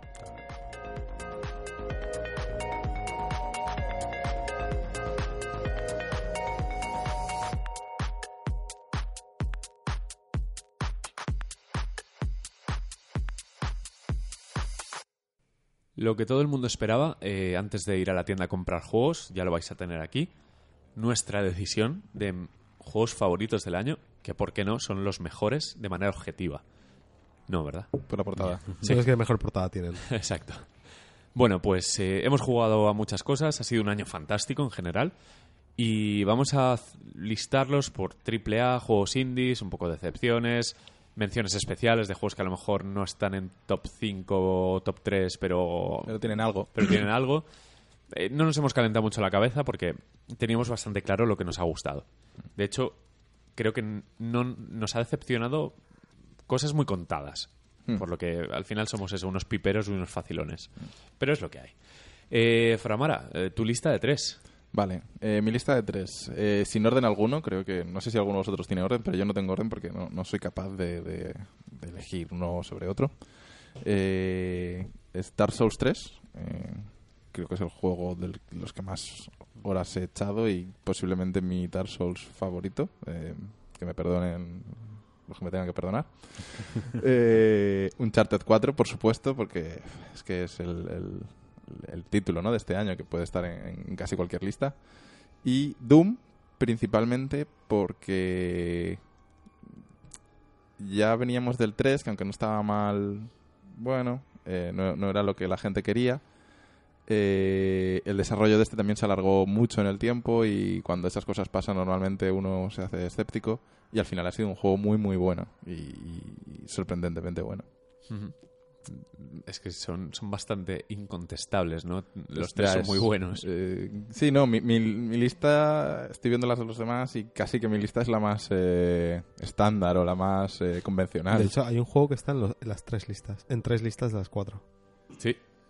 De hecho, hay dos juegos que están Dos en, juegos, en tres sí, de sí. las cuatro. Hmm. Bueno, Sí, eh, es lo, lo- casi lo evidente. Voy a por la mía, que es un poco más atípica. Sí, la tuya es la que van a decirte de todo, ¿eh? Verás, que, que les veas. Uncharted 4. Ahí estaba el juego que mucha gente lo iba a discutir, Uncharted 4. Pero a mí me ha parecido. No, es- me ha parecido bastante. A ver, es, es como el, hijo perfecto que uno puede tener: repeinadete, rubio, ojos azules, cachas, buen estudiante. Es impecable, ¿no? Es intachable. Uncharted 4 no- creo que no se le puede poner ninguna pega. Es como un blockbuster que te deja loco, es como el, el filo del mañana, la peli esta, pues así, así de perfecta, con ritmo, divertida, bien actuada. eh, las plataformas estas automáticas de Uncharted son menos automáticas que otras veces, buenos tiroteos. Creo que lo tiene todo y aparte es el portento técnico que si tienes que enseñarle a alguien lo que es esta generación de consolas, dices Uncharted 4 y ya está. Mm. Eh, el segundo que he puesto, recordad que no hay orden específico, aunque bueno, he pensado un poquito en el orden, pero tampoco me gustan todos por igual. Es Forza Horizon 3. Es un. Creo que es el, el mejor juego de coches de esta generación y un poco el ejemplo de lo que debe ser un juego de coches a partir de ahora. Es eh, largo, grande, variado, eh, buen control, buenas. eh, o sea, eh, buenas sensaciones a nivel de derrapes, de giros, de física, de pesos De música. op- opciones a, a punta pala, sí, sí, para catálogo de coches, música, tuning, eh, variedad de pruebas. Es que me parece una locura, está hecho con un gusto exquisito, el escenario es el mejor de todos. El DLC de la nieve, que tengo que probarlo, pero la gente lo está flipando, dice que la nieve, la sensación de ir por hielo y nieve es alucinante. Creo que lo han bordado y no se me ocurre mejor Racer y al- a mí me gustan mucho los juegos de coches, y- pero no me, no me entusiasman los simuladores puros, sino Mm. los híbridos, como puede ser este Sí. y creo que es perfecto. Y es uno de los motivos por los que a cualquiera le diría, pues te, te quieres comprar la One pero dudas, cómpratela porque Horizon 3 es la hostia. Sí. Aunque bueno, como siempre está en PC, pero vaya, Pero eh, bueno. justifica tener una One. Mm. Y el último, que es el más cuestionable seguramente, yo he metido The Division. Ole tú ahí. Y a ver, Qué huevos. la gente dirá, es que Ubisoft. Pero The Division ha sabido eh, salir bastante bien. Eh, salió muy entero y sin muchos problemas, salvo bueno, alguna tontería, que de hecho yo protagonicé uno de los bugs más sonados, este de, Pero- del post-it. Por ejemplo, de los, lo de los glitches que, que tenía el... Los glitches de las misiones. eso, bueno, esta- eso es, es gente rompiendo el juego a, Sí, a sí. posta, o sea, es A ver, eh, salió bien a nivel de servidores, de contenido, 30 niveles eh, que, que te daban muchas horas, más la zona oscura, un concepto pues revolucionario en su manera. Eh, y- pero lo mejor de todo es que pese a los palos que se les ha dado, porque la comunidad al final huyó un poquito, ha vuelto porque han sabido escuchar y han sabido reaccionar a tiempo. Y ahora mismo The Division con el Season Pass es un juego completísimo como lo el ejemplo de Battlefront de la, de la otra Mm. Así, pero con las bondades de, de un juego que a mí siempre me ha parecido cojonudo, Mm. entretenidísimo. Y sobre todo ahora con el, con el nuevo DLC, con el DLC de Survival, Sí, es, de- que es un juego nuevo. De hecho, quería que aprovecháramos para comentar un poquito, ya que lo he metido en la lista, Survival, que es. es bueno, es un DLC. eh, sigue siendo de Division, pero el concepto ha pasado a ser más un juego de supervivencia, como puede ser DayZ o Breaking Point, Mm. pero en Manhattan. Y básicamente es empezar jodidísimo después de un accidente, con una enfermedad, con una cuenta atrás, e intentar llegar al centro de la zona oscura para extraer, eh, tanto a ti como lo que cojas. Sí, unos antivíricos. Exacto, y, y pas- las pasas putas y el juego se convierte de pasa de ser un arcade de acción a ser un juego de supervivencia, de mide cada paso. Si ves un enemigo, aunque sea un, un Eminem de estos que te sale con la capucha, que son- suelen ser unos mierdas en el juego normal, a ser una preocupación, a ser un peligro. El otro día nos confiamos eh, y dos nos mataron porque nos confiamos. Exactamente, y, y me parece brillante cómo están reconvirtiendo el juego. Pasó de ser una especie de RPG a fijarse en Diablo al 100% y arreglar el- el- la descompensación que había con todo. Y olé por Massive y olé por un juego que yo lo voy a decir aquí y lo dejo. A mí me parece mejor que Destiny. Lo es. Ah, bueno, no. no- Sí, sí. Eh, Sí, sí, Entonces que sí. Sí, sí. No es una locura me, lo que me has cuesta, dicho. me cuesta discutir eso, fíjate. Bien, entonces y- es que es ninguno, mucho. ninguno de los dos me han marcado especialmente. y, y pensaría que Destiny me habría gustado más, pero sí que es verdad que, que creo que The Division me, me duró más y Sí. lo disfruté más.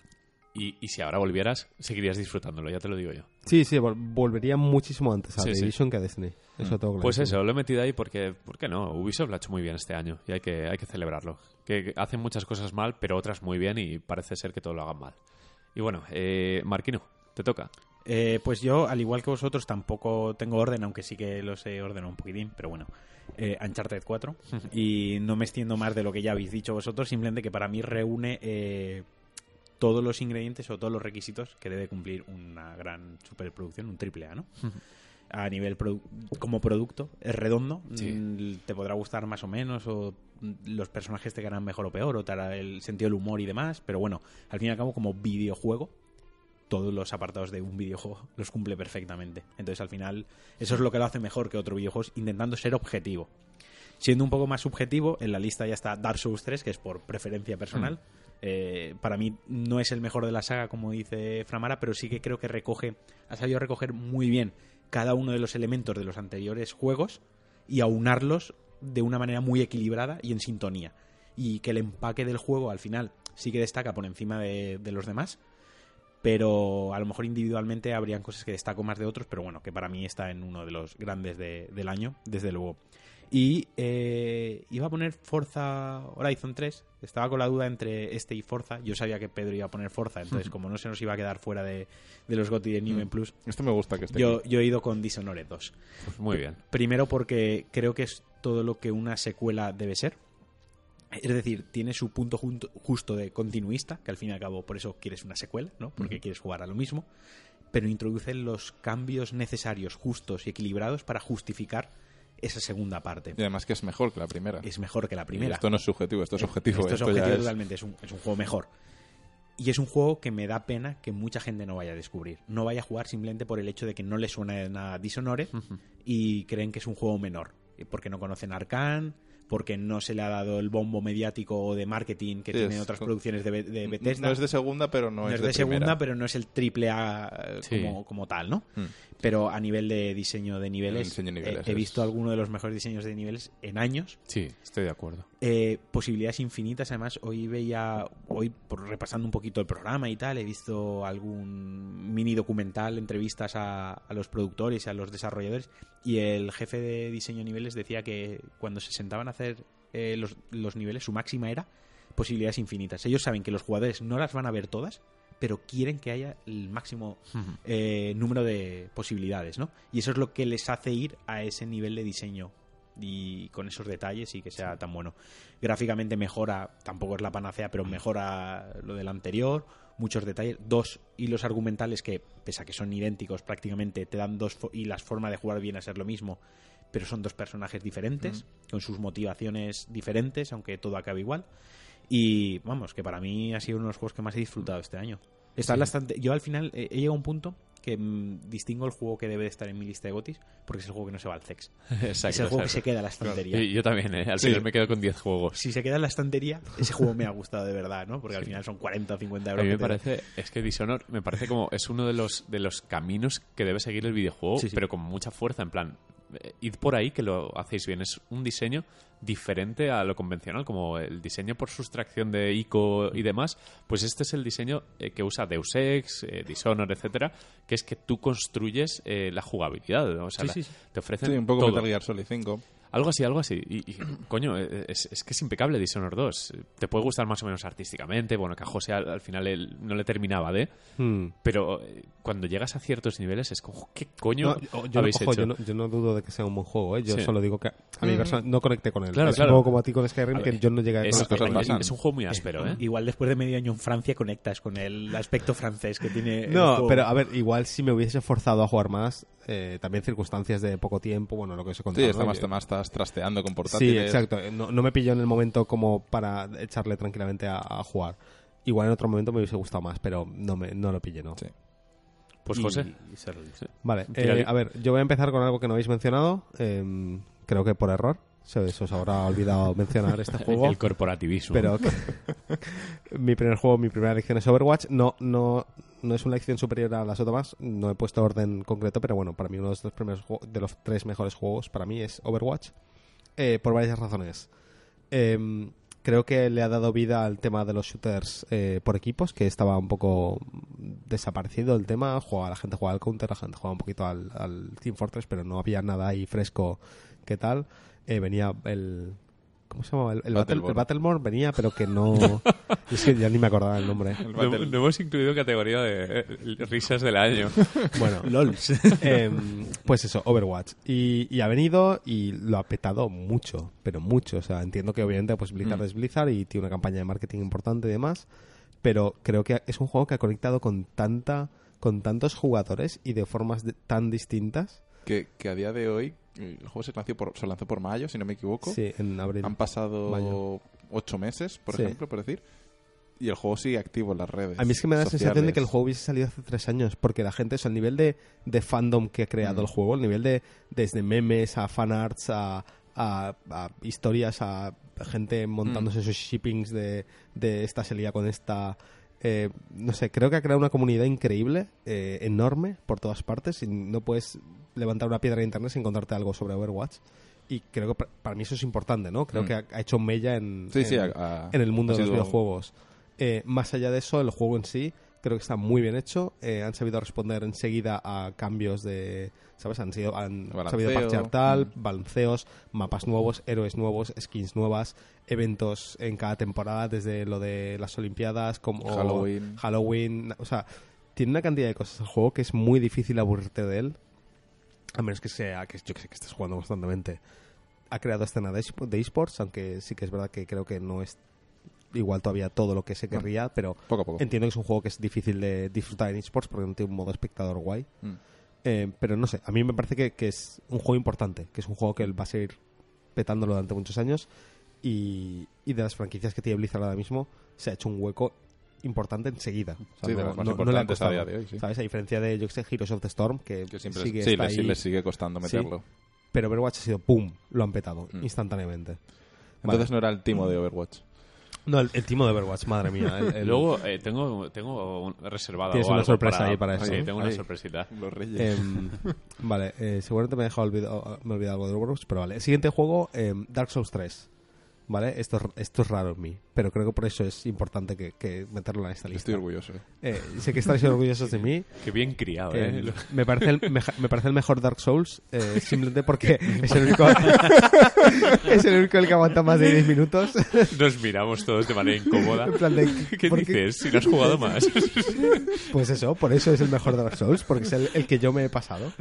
Pero, pero realmente me, me, me mola porque, joder, te lo has acabado. Me me- a ver, obviamente, no, en plan, no me he hecho el 100% del juego. y No, no, tal, pero y- te lo has y me- acabado. Me, me dejé el Nameless King y bla, bla, bla, pero, pero sí, me lo he acabado, me lo acabé. Y orgulloso de haberme acabado, con ganas de haberme lo acabado y con, o sea, que tengo hasta ganas de seguir jugando, de, de volver a, Te- a te- jugar. te y joden- con doble espada, ¿eh? Hay Y que cuando- mencionar. eh, eso, eso me tenéis que dar mucho más crédito por Oye, eso, sí, sin porque escudo, yo eh, me he ojo. pasado el juego sin no, pero, escudo. pero la secuencia fue, de repente, bueno, tú estás jugando, te gusta, te leemos en Twitter, en Telegram, tal, jaja, jiji, vamos a tu casa, pones el juego, vemos el personaje lleva dos putas espadas y dices, estás loco. ¿Qué haces? Una espada de su padre, otra de su madre. ¿Dónde está el escudo? ¿Escudo para qué? O sea, ¿para qué? ¿Qué es eso? Sí, el sí, escudo? verdad. Yo aprendí a, a- a hostias, a base de hostias, a base de esquivar. Me encanta. Dark Souls sin saber de Dark Souls es, es O sea, muy la, satisfactorio. la bailarina, creo que la bailarina sí que me la acabé terminando con el escudo porque era imposible Sí, hacerlo te sin costó, escudo. te costó. Sí. La bailarina me costó y mucho. te costó el señor la... El señor, el final sí. El- mía. por ejemplo, Ya hubo, se puede decir. hubo algunos que no, que no me los Sí. pude pasar yo solo. El, el, El pontífice. el pontífice, por ejemplo, imposible hacérmelo yo solo. O sea, no, no pude, Y ¿vale? creo que te, te ayudé yo. Sí, me ayudaste tú. El primero, que eran los dos caballeros esos gemelos o lo que sea, ¿cómo Al- se sí, el príncipe este. No, Ah, va- no, pero... el- No, el, el primero de los, de los señores de la ceniza. eh, Los, sí, ah, los, son los, los- guardianes la legión- la esos. legión de la Ah, muerte, la legión de la muerte la legión de no al final son como cuatro. Sí, algo así. Los Esos, sí. esos los hice directamente con ayuda. O sea, en Mm. plan de, mira, no. Sí, sí, sí. Pero que Eh, no pasa nada, que, que no es menos. O sea, sí. que el juego está Pero, eso. pero te digo, yo me siento súper orgulloso de, de haber jugado. Aún pienso en el juego, es que es, es una movida. O sea, aún, aún me acuerdo de, de situaciones y de, Tienes mono, ¿eh? Tengo un mono de, de Dark Souls, me parece un juego que me, me ha marcado, me ha o sea, yo lo he dicho, me ha cambiado la vida ese juego. No, no, no sé, es, le, le, le he encontrado un Yo respeto no a... sé si es comentable que en una entrevista de trabajo Ah, sí, sí, Sí. bueno, sí, en, en la entrevista que hice con, con para, para entrar a trabajar en, en Blizzard, em, en, mi, en mi carta de presentación, digamos que, que comenté, ¿no? Que los juegos a lo que estaba jugando ahora mismo, bla, bla, bla, y estaba jugando Dark Souls 3, estaba intentando pasármelo. Y unas preguntas así, un poco en plan coloquial que me, que me hicieron fue, en plan de, bueno, ¿te has pasado Dark Souls 3? Y, y pude orgulloso decir, sí, me he pasado Dark Souls 3. Les conté la historia de, de mi taquicardia con el último boss y tal, verdad. nos reímos un rato y tal, y, y todo muy bien. Contratado. Es un juego, es un juego que crea, que crea Que amistades. hace amigos. que Dark Souls hace amigos. hace es. Qué bonito. Y por eso me, me he visto obligado a meterlo en, en mi lista de, de juegos favoritos. Eh, es, más, más allá del juego del año, para mí creo que se ha convertido en uno de mis juegos favoritos de, de Qué, todo. qué bonito. Joder, estoy- voy, a- estoy- voy a llorar. Estoy ahí a punto de... Bueno, y cuando tenga Play 4, por fin probaré el Bloodborne. Madre mía. Eh, vale, y el tercer juego es Doom.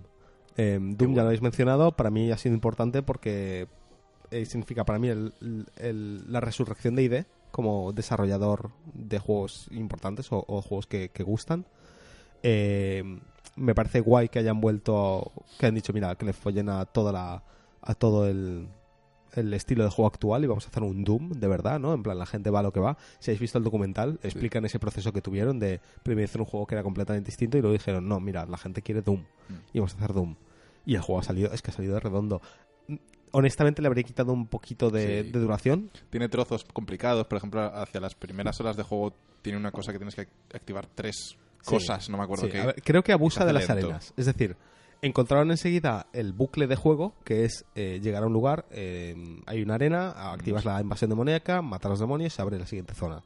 Y creo que, que- que en algunos momentos abusan de ese, de ese bucle y se vuelve a- a repetitivo. Pero sí que es verdad que te permite eh, practicar de tantas formas distintas. O sea, te, te- te permite crear tu propio estilo de juego de matar demonios y, y esa sensación de estar haciendo como un combo infinito, ¿sabes? De ahora salto aquí, ahora voy de aquí a aquí. el, el ritmo es perfecto. El ritmo es perfecto. juego. Ese es el tema. O sea, es un juego musical en ese sentido. ¿Sabes? No solo musical porque la música mola un cojón, pero porque además tú te sientes como un instrumento de la muerte. Mm. ¿Sabes? Que vas por ahí matando demonios como en un combo de un juego de lucha constantemente. Pim, pam, pam. Ahora voy a este, ahora voy Sí, al otro. Le hago un fatality a este. Cojo la. El Glory Kill. El Glory Kill Claro, es una edición cojo, tan buena. cojo la, la munición de que ha soltado el otro.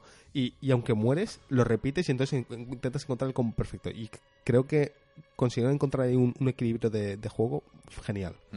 Eh, la música es perfecta, el, el diseño de niveles está muy bien, el diseño de los enemigos es increíble. No sé, me, me parece un juego brutal, brutal. Y tengo muchísimas ganas de ver qué hacen con Quake, que es el próximo juego que va a salir eh, resucitado. Y tengo ganas de ver qué, qué hacen, si hacen un Doom 2 o bueno, un Doom 5 o lo que sea. Que, tengo ganas de ver qué hacen con él. Y Pues ya. Nos ha quedado, yo creo que nos ha quedado Una unos- lista, unos sí. gotis de New Game Plus muy, Sí, muy apañados, ¿no? De Division, la gente, bueno... Pero, joder, yo es que le he dedicado muchas horas. Yo, te apoyo, ¿eh? Yo, Sí, ahí, ahí, yo te apoyo. gusta, claro. Yo soy fans de The Yo, Division. yo no quitaría ninguno. De, No, eh. de todos los que hemos dicho, no hay pegas. A ver, ninguno. todos nos han dado horas y horas y de sonrisa en la cara de estar jugando sin parar y, y que seguiremos con algunos jugando. O sea, Es que va ha a sido, ha sido un año muy bueno de juegos. un año cojonudo de juegos. No, no ha fallado ningún mes. No hemos tenido sequía en ningún mes. De hecho, a veces teníamos problemas para grabar el podcast porque teníamos tres juegos buenos en un podcast y en el otro ya nada. Pero en general, a un ritmo de persona normal que no tiene podcast Sí. y no consume como un desquiciado, un- sí, eh, ha sido un año genial. Cada semana tenías un juegazo. Sí. Eh, la parte indie. ¿No? Eh, vamos a, a la parte indie porque ha sido un... A ver, no he estado tan pendiente como otros años de lo indie, pero aún así han salido juegos muy grandes. Y, Sí. y empieza Framara porque también Sí. tienes tres. Y es verdad que este año también eh, lo indie hemos estado, no sé si más apartados, si el tema, si la burbuja indie está, Yo creo que se ha frenado, ¿eh? está cayendo, que sí que es verdad que hay muchísimo indie, pero ah, también hay un poco de saturación en el mercado, entonces eh, te, llevan te llegan demasiadas señales y al final ya no sabes cuál escoger. Eh, entonces yo mis tres eh, han sido el primero The Witness y este sí que es con orden eh, y nombre y apellidos The Witness. De hecho si no hubiésemos separado categorías The Witness sería uno de mis juegos favoritos del año. Eh, me ha fascinado desde el principio. Al principio parece un juego de sudokus o sea no es de hacer sudokus pero no de, de, de puzzles de periódico. Y y luego te das cuenta de que hay mucho más o sea de que primero de como jugador cómo vas aprendiendo a resolver todos los puzzles y que no te puedes saltar ninguno porque si no aprendes eres incapaz de continuar.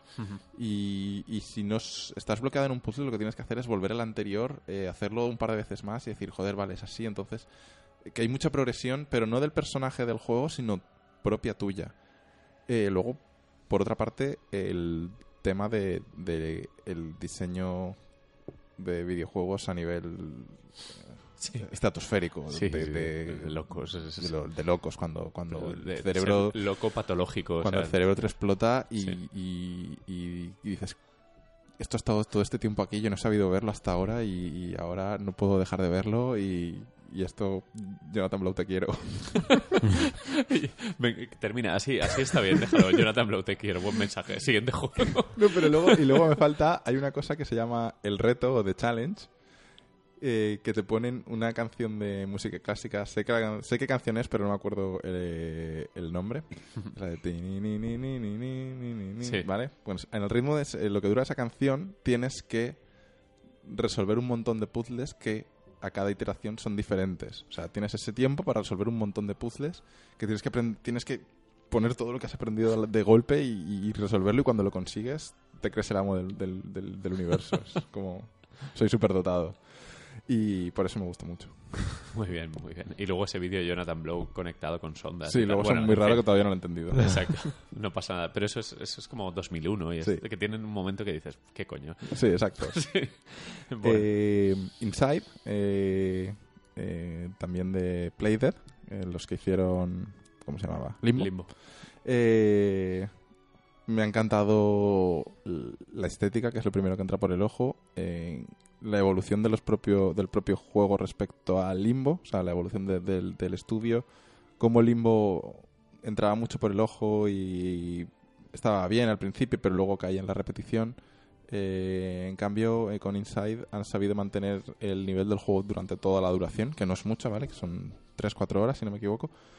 Pero no sé, eh, introduciendo mecánicas nuevas, eh, todo muy macabro, todo muy maduro y que merece mucho la pena la pena jugar.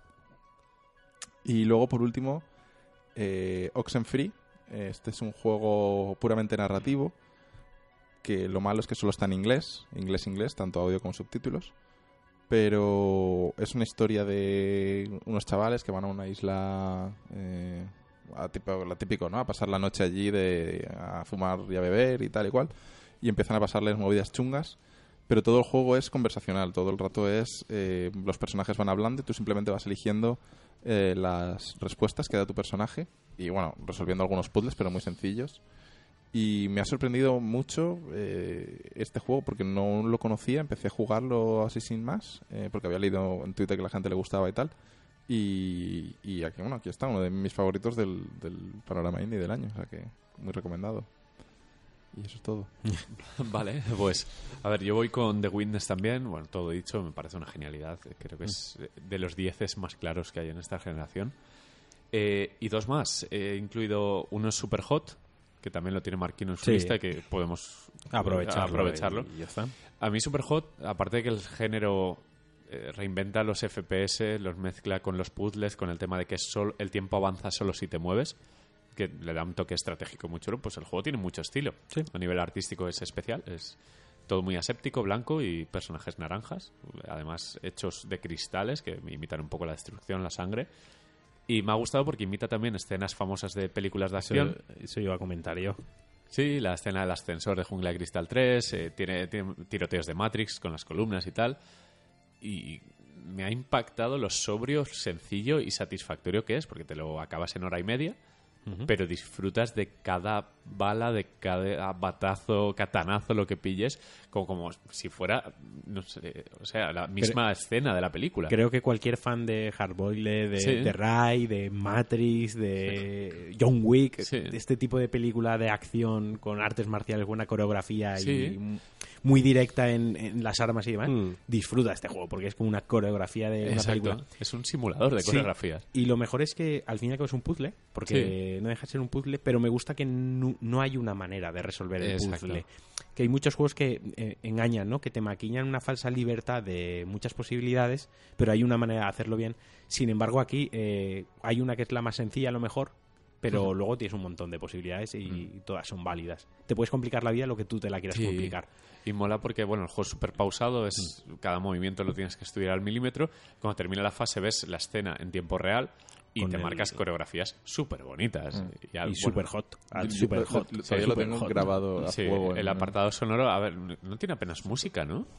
No, es, es muy... Los, FS, los, los- Los FX, y ya está. Pues el- Mm. el- la narración de Super Hot es muy de taladrar, ¿no? Es todo el rato super hot, super hot. Es muy videodrome, muy subliminal.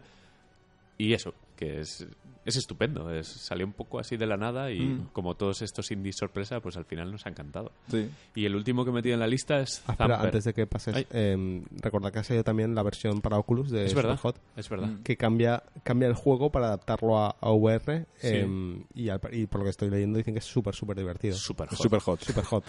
Eh, yo no, super no he podido probar funny. porque yo no tengo casco VR, pero, pero eso que, que es como un paso más de, de Super Hot. Otra vez con Va, Super Hot. venga.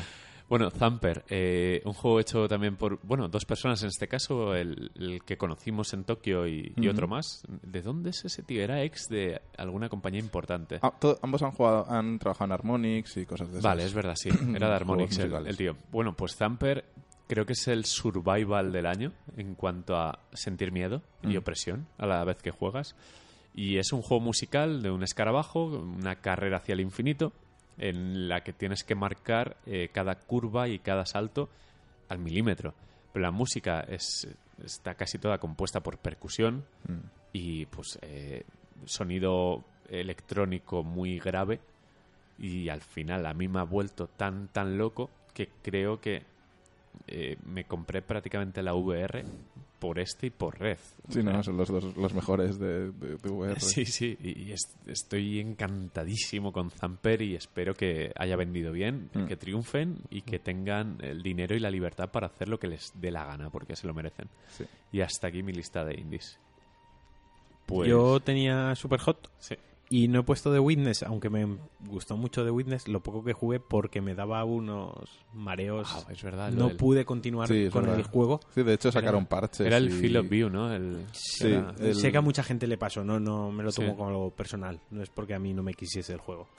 Es Sí, que no, sé que a mucha gente le pasó con él. Incluso en Play 4 creo que van a sacar parche de, de- con slider de FOB, o sea que, Sí. que ya es raro. O sea, llegué, eh, avancé bastante, relativamente bastante, pero no podía. Mm. O sea, llegó un momento es que me, me afectaba mi salud y tuve que abandonar el juego. Me apetecería jugarlo otra vez. Fíjate, aunque ahora los puzzles ya más o menos me los sé, pero no, tienes que volver a empezar. ya, ya, hay que volver a empezar de cero y... Porque tienes que acordarte, tienes que saber. No, no, todo es verdad, de es verdad. memoria. Los puntitos, la madre que los parió. Pues, José, Eh, vale, yo he puesto uno que os habéis olvidado, pero ya estamos. eh, juraría que en una versión anterior de esta lista había más gente que lo tenía puesto. No sé por qué, ¿Qué ha cambiado la ¿Qué historia. va? No somos así. Bueno, yo he puesto Firewatch. Quizá Eh, yo pusiera. Creo que, creo que, ser, lo sí. pusiste tú. Eh, a ver, yo he de admitir que este año no he jugado muchos indie, ¿vale? Pero Firewatch sí que lo he jugado y me gustó bastante. Sí que es verdad que el final es un poco seco. Sí, em, entiendo que a- interruptus. Entiendo que a propósito, Sí. ¿vale? Pero a mí la narrativa me gustó muchísimo, la historia me pareció guay, visualmente me parece espectacular de lo bonito que es, eh, está hecho por gente a la que admiro y, y no sé, yo lo disfruté muchísimo el, el tiempo que me, que me, que me duró. Es como, no sé, me, me recordó a coger un librillo no muy largo en verano y leértelo y, Sí. y sentir que, no sé, que te das una Sí, historia que te gustaba. Realmente la, la conexión de Henry y Delilah. Delilah es, es para marcar, es, de, de- es un hito también en los Sí, videojuegos. y eso que solo es por walkie-talkie, ¿sabes? Que ni Mm, siquiera es... Pero la forma de hablar, la, la complicidad, la fluidez de las conversaciones en Sí. función de tus respuestas y todo, y cómo cambian las conversaciones eh, con tus respuestas, eh, Luego detallitos como lo de la cámara de fotos, que luego podías pedir las fotos que estas, impri- estas imprimiesen de verdad. mm, Me, me gustó mucho, no sé, me- es un juego que, que esperaba y que no me decepcionó. Mm. Que, que aunque el final sí que es verdad que podría haber sido mejor, yo me quedé muy satisfecho con él.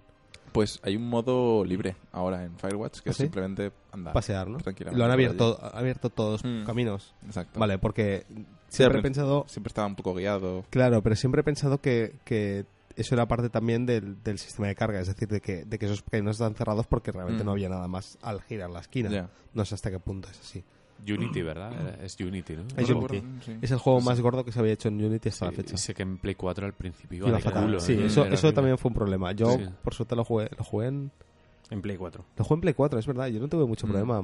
eh, A ver, sí que estaba los caídas de frames. Vale. Lo que pasa es que ya depende de lo Ya, pero- bien que las toleres. Ya. Pero- sí, pero daba un poco de cosa porque sabías que era muy básico. Como el Sí. Walking Dead de Telltale, que también estaba roto. Y Sí. era como, venga, por favor. bueno, y el segundo es el que ya habéis puesto, que es The Witness, que aunque yo no me lo acabé, me pareció espectacular. O sea, me pareció de sentirme imbécil.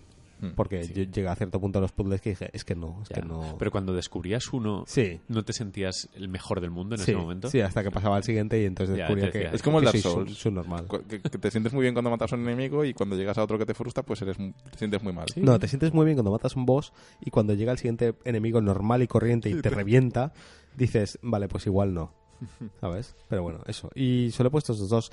Eh, en realidad me arrepiento de no haber puesto Super Hot porque este, es verdad que no me lo acabé, jugué poquito, pero pero cuando habéis hablado de él me, me he acordado de lo Es que bueno que me era lo el mola juego. todo. A mí- Sí, sí, que me molaba todo. Con lo cortito que es y, y Ah, que ahora le dabas. le- le- igual le doy, Ah, porque claro. lo tengo ahí en Steam y ahora mismo no sé a qué jugar. Pues eso, si, si pusiese un tercero en mi lista, que no me olvidé de ponerlo, sería Super Hot, desde luego. Y por mí ya. Vale, pues otra categoría, esta nos la hemos sacado un poco de la manga, son menciones Lo especiales. hicimos el año pasado también. ¿Sí? Ya es tradición. Ya Ah, vale, que has, has los- cogido el doc y has dicho, sí, venga, bueno, los Game Awards de Lino Game Plus. pues, ni me acordaba. Ahora que empiece otro. Vale, pues venga, empiezo yo, que, que los que traigo son geniales. Eh, el primero es Watch Dogs 2. Madre mía, Louis LOL. ¿Por qué? Porque nadie daba, nadie daba un duro por él, porque Ubisoft caca y todo eso, y es un juego divertidísimo, fresco y de los mejores sandbox de la historia. A mí me ha divertido al nivel de GTA V y creo que tiene cosas mejores, muchas, como por ejemplo lo divertido que es hackear. Creo que es un camino a seguir por, por la franquicia y espero que venda lo suficiente como para que les aseguren dos o tres juegos más. Y, además en este tono. La ciudad me parece increíble, está súper bien hecha. Eh, Sí, San Francisco. Tengo San Francisco bastante reciente por haber estado ahí hace, nada, cinco meses y, joder, es que sabía llegar a los sitios. Y, y- y estaban ahí los sitios y me parece espectacular, es muy colorido. Los personajes, pese a toda la broma que llevan encima, me han resultado interesantes y carismáticos. O sea, he querido saber qué pasa con ellos. Y, y, no sé, es como. Lo meto en categoría de sleeper incluso. Mm. Me parece uno de esos juegos que han hecho poco ruido y la gente que ha jugado ha dicho, oye, pues esto no está mal. Lo decían con la boca pequeña por si la masa se echaba contra ellos, pero no, al final ha habido unanimidad prácticamente. Es un gran juego. El otro que he puesto es el Deus Ex Mankind Divided, que luego vosotros no vais a estar de acuerdo. Eh, pero lo he puesto porque quiero que haya Deus Ex de por vida. O sea, que me gusta el personaje, me gusta la estética, la música, me gusta el estilo de juego, es como Dishonored, es, es muy del estilo. Y eh, pese a que entienda que os puede decepcionar que no sea tan redondo como, como el anterior, como el Human Revolution, pero lo bueno que tiene me parece muy bueno. Y lo malo creo que vendrá solucionado, pero, pero de lejos, en la Director's Cut que saldrá también este año. Sí. Que ha salido un, un juego incompleto, pero con la capacidad de entretenerme hasta el punto de devorarlo, o sea, jugar y reventarlo y decir, hostia, qué final de mierda tiene, cuántas cosas le faltan, pero qué bien me lo he pasado. Y es eso, que lo, Sí. lo tengo como algo especial. Y el último que he puesto es, como mención especial, Pokémon Go. ¿Por Esto qué? Me, me encanta, me flipa. Mm. Porque Pokémon Go ha conseguido lo que no había conseguido ningún juego de móvil antes. Eh, había gente, grupos de, de señoras que jugaban a Candy Crush, eh, tíos que jugaban pues a, a juegos de fútbol, por poner un ejemplo, por segregar un poco todo. Y Pokémon Go ha unido a todos, a niños, a las señoras, a, a los chicos duros, a todo el mundo, a una, a salir a la calle con Pokémon Go a cazar bichos. Y me parece el fenómeno del año. Y sigo jugando. A mí me, me, me gusta mucho, bueno, me gustó mucho el, el, el efecto, el, el efecto de masas que tuvo, que, que tuvo en todo el mundo. O sea, de, que ibas por la calle y todo el mundo iba con el móvil en la mano cazando Sí. Pokémon. Que yo me iba andando del trabajo a casa y me cruzaba con gente que iba cazando Pokémon por allí. Que, todo el que mundo. Es que es- ayer iba con Ana por la calle. y yo había sigo una, jugando a día de hoy. Había un cebo en una pokeparada y había una mesa de gente de 30, 40 años, todos con el móvil jugando. Y tenían pinta de ser nivel 10, pero ahí estaban jugando. Me parece increíble Pokémon Go y el fenómeno lo adoro. Me gusta que todo el mundo se ponga de acuerdo para algo bonito, Mm. como es salir a la calle a dar una vuelta y a cazar Pokémon. No sé, lo, lo quería destacar. Mm. Sí que es verdad que luego el juego como juego no tiene mucha ver, cosa, ya. pero pero aún así está bien. Sí, que al final es este el juego este que hizo Nian- Niantic o como se llamen, Sí. pero con un skin. Pero bueno, eh, ¿qué le vamos a hacer? El skin es poderoso, es Pokémon. Y hasta ahí mis menciones especiales. Vale, siguiente. Siguiente. ¿Yo? Siguiente. Vale, Por ejemplo, bueno, pues yo. sí. Venga, dale. Eh, yo por un lado parece joder parece que trabaje ahí y todo el, el- el World of Warcraft Legion em, la nueva expansión del WoW porque me ha hecho volver a jugar me ha hecho querer seguir jugando mm, a diferencia de otras expansiones que me han aburrido creo que le han dado vida al, le ha dado vida al, al juego que estaba un poco ahí olvidado y, y creo que está muy currada que, que, joder, que incluye un montón de contenido un montón de cosas nuevas eh, no se me ha hecho repetitivo y, y yo qué sé, era un juego que tenía muy abandonado y que, que me, ha, que me, ha, me ha dado ganas de volver y creo que a muchísima gente le ha pasado lo mismo. ¿no? Sí, yo estoy contigo, yo sigo jugando a día de hoy, o sea que... Claro. Eh, además, la- la- el añadido de la aplicación del, del móvil hace que, no sé, está, está muy bien. Yo, Sí. no sé, mención especial. No, no es un GOTI para mí, pero No, pero es, es una mención a, a lo bien que lo ha hecho respecto a anteriores expansiones, sí, por ejemplo. sí. Eh, que sigue siendo el único MMO que, que la gente sigue volviendo y volviendo y volviendo y, y mantiene una base de jugadores muy, muy alta. Y mi otra mención especial es Uncharted 4, que podría haber estado en la lista de triple A's que, que me han gustado, pero no lo he metido porque porque no me ha parecido, o sea, me ha parecido que está perfecto en el sentido de que, de que en su mundillo de juegos perfectos también es, es- es un juego más que es perfecto. Pero no era nada más, o sea, no era... No sé, igual es que... No, Sí, yo te, te- te entiendo lo que ¿Sabes lo que quiero decir? Sí. Que, que- que es como, esperábamos perfección, hemos tenido perfección. No ha ido más allá ni se ha quedado corto. Es, en plan, nos ha dado pues lo que prometía, ¿no? Un juego prácticamente perfecto en, en lo que intentaban conseguir. También es que tiene el listón tan alto que... Claro, pero es eso, es, es genial. Y, y ha sido mi primera Uncharted realmente, porque los otros los había probado muy poquito. No me he sentido como que me he perdido casi nada, Ujú. mm, pese a no haber jugado a los anteriores. Lo he disfrutado de cabo a rabo como si fuese una película de ocho horas. Eh, Elena estaba a mi lado jugando, bueno, mientras yo jugaba y tal, y lo ha estado disfrutando también. Y me, me ha parecido increíble. eh, con algún puntillo así un poco medio negativo, pero honestamente es que ya ni me acuerdo dentro de lo, lo genial que es todo. Ujú. Eh, y es que visualmente sigue siendo brutísimo. Eh, la cantidad de cosas que hace en tiempo real que antes no se podía hacer. Eh, la tecnología que, no sé, es, es increíble. Entonces lo, lo meto como mención especial. Vale, Y ya. Kiro. ¿Me toca? Sí, por ejemplo. Pues eh, primero pues he puesto Battlefield 1 porque antes de venir al podcast de hecho he estado jugando ahí una horita buena. Lo juego todos los días, mínimo una hora, dos horas. Me tiene enganchadísimo el multiplayer, como hacía años que no me enganchaba un multiplayer. Entonces creo que no es el mejor juego del año ni tampoco saldrá en ninguna lista por los problemas ¿Jue- obvios que ¿Juegas tiene. operaciones o en, qué modo de Juego de todo, todos los modos de juego en, en online. Eh, tiene problemas en la campaña, a Mm, nivel gráfico el juego es un, portento y sí. entra muy bien por los ojos. Eh, localización, sonido, producción, todo. Tiene los problemas de la campaña, pero en el multiplayer la verdad que el juego es adictivo, es muy divertido y está equilibrado y no está tan roto como los anteriores cuando salieron. Eso es cierto, ¿eh? Entonces- Nosotros le dimos fuerte una semana y fue de las mejores semanas del año. Hmm. en su conjunto creo que es una mención especial merecida. Por otro lado, la campaña de Titanfall 2, porque creo que es un juego que no se le ha aplaudido lo que se merece o no tiene el reconocimiento que se ha merecido, sobre todo en la campaña. Culpa de EA. Ha llegado una época en la que los shooters con la vertiente multi- multiplayer importante se había descuidado la campaña y acababan siendo cinco horas monótonas. Y ha llegado Titanfall 2 para dar una campaña muy divertida, muy buena, equilibrada y con un nivel genial, que todos sabemos eh, cuál es, tenemos Sí. en mente.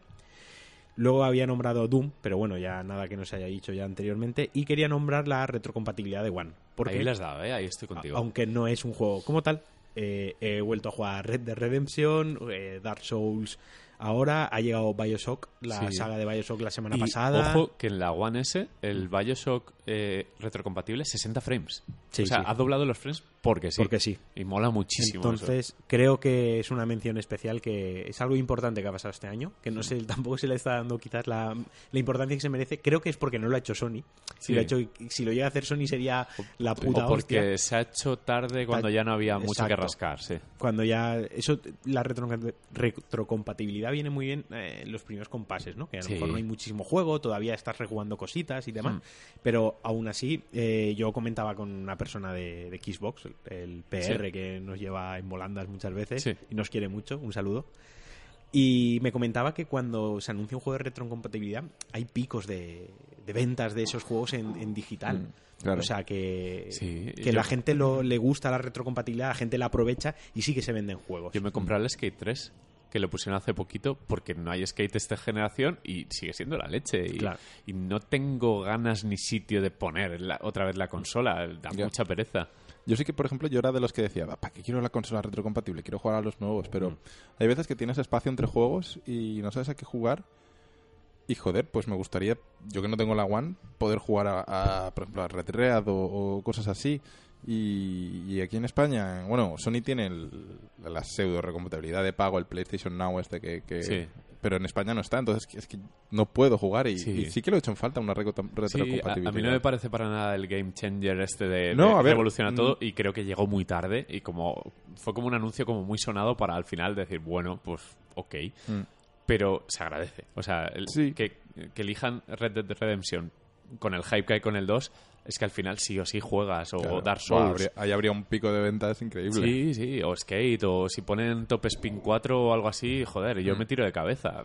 No sé, me, me gusta. O SSX, que creo que también es. Juegos que no han salido en nueva generación porque no van a vender nada, mola tenerlos a, a- a un clic o a 10 euros que están. Porque ahora mismo el mercado de 360 digital está todo tirado de precio y no te sabe ni mal. Dices, Buah, pues lo compro, lo juego y ya está.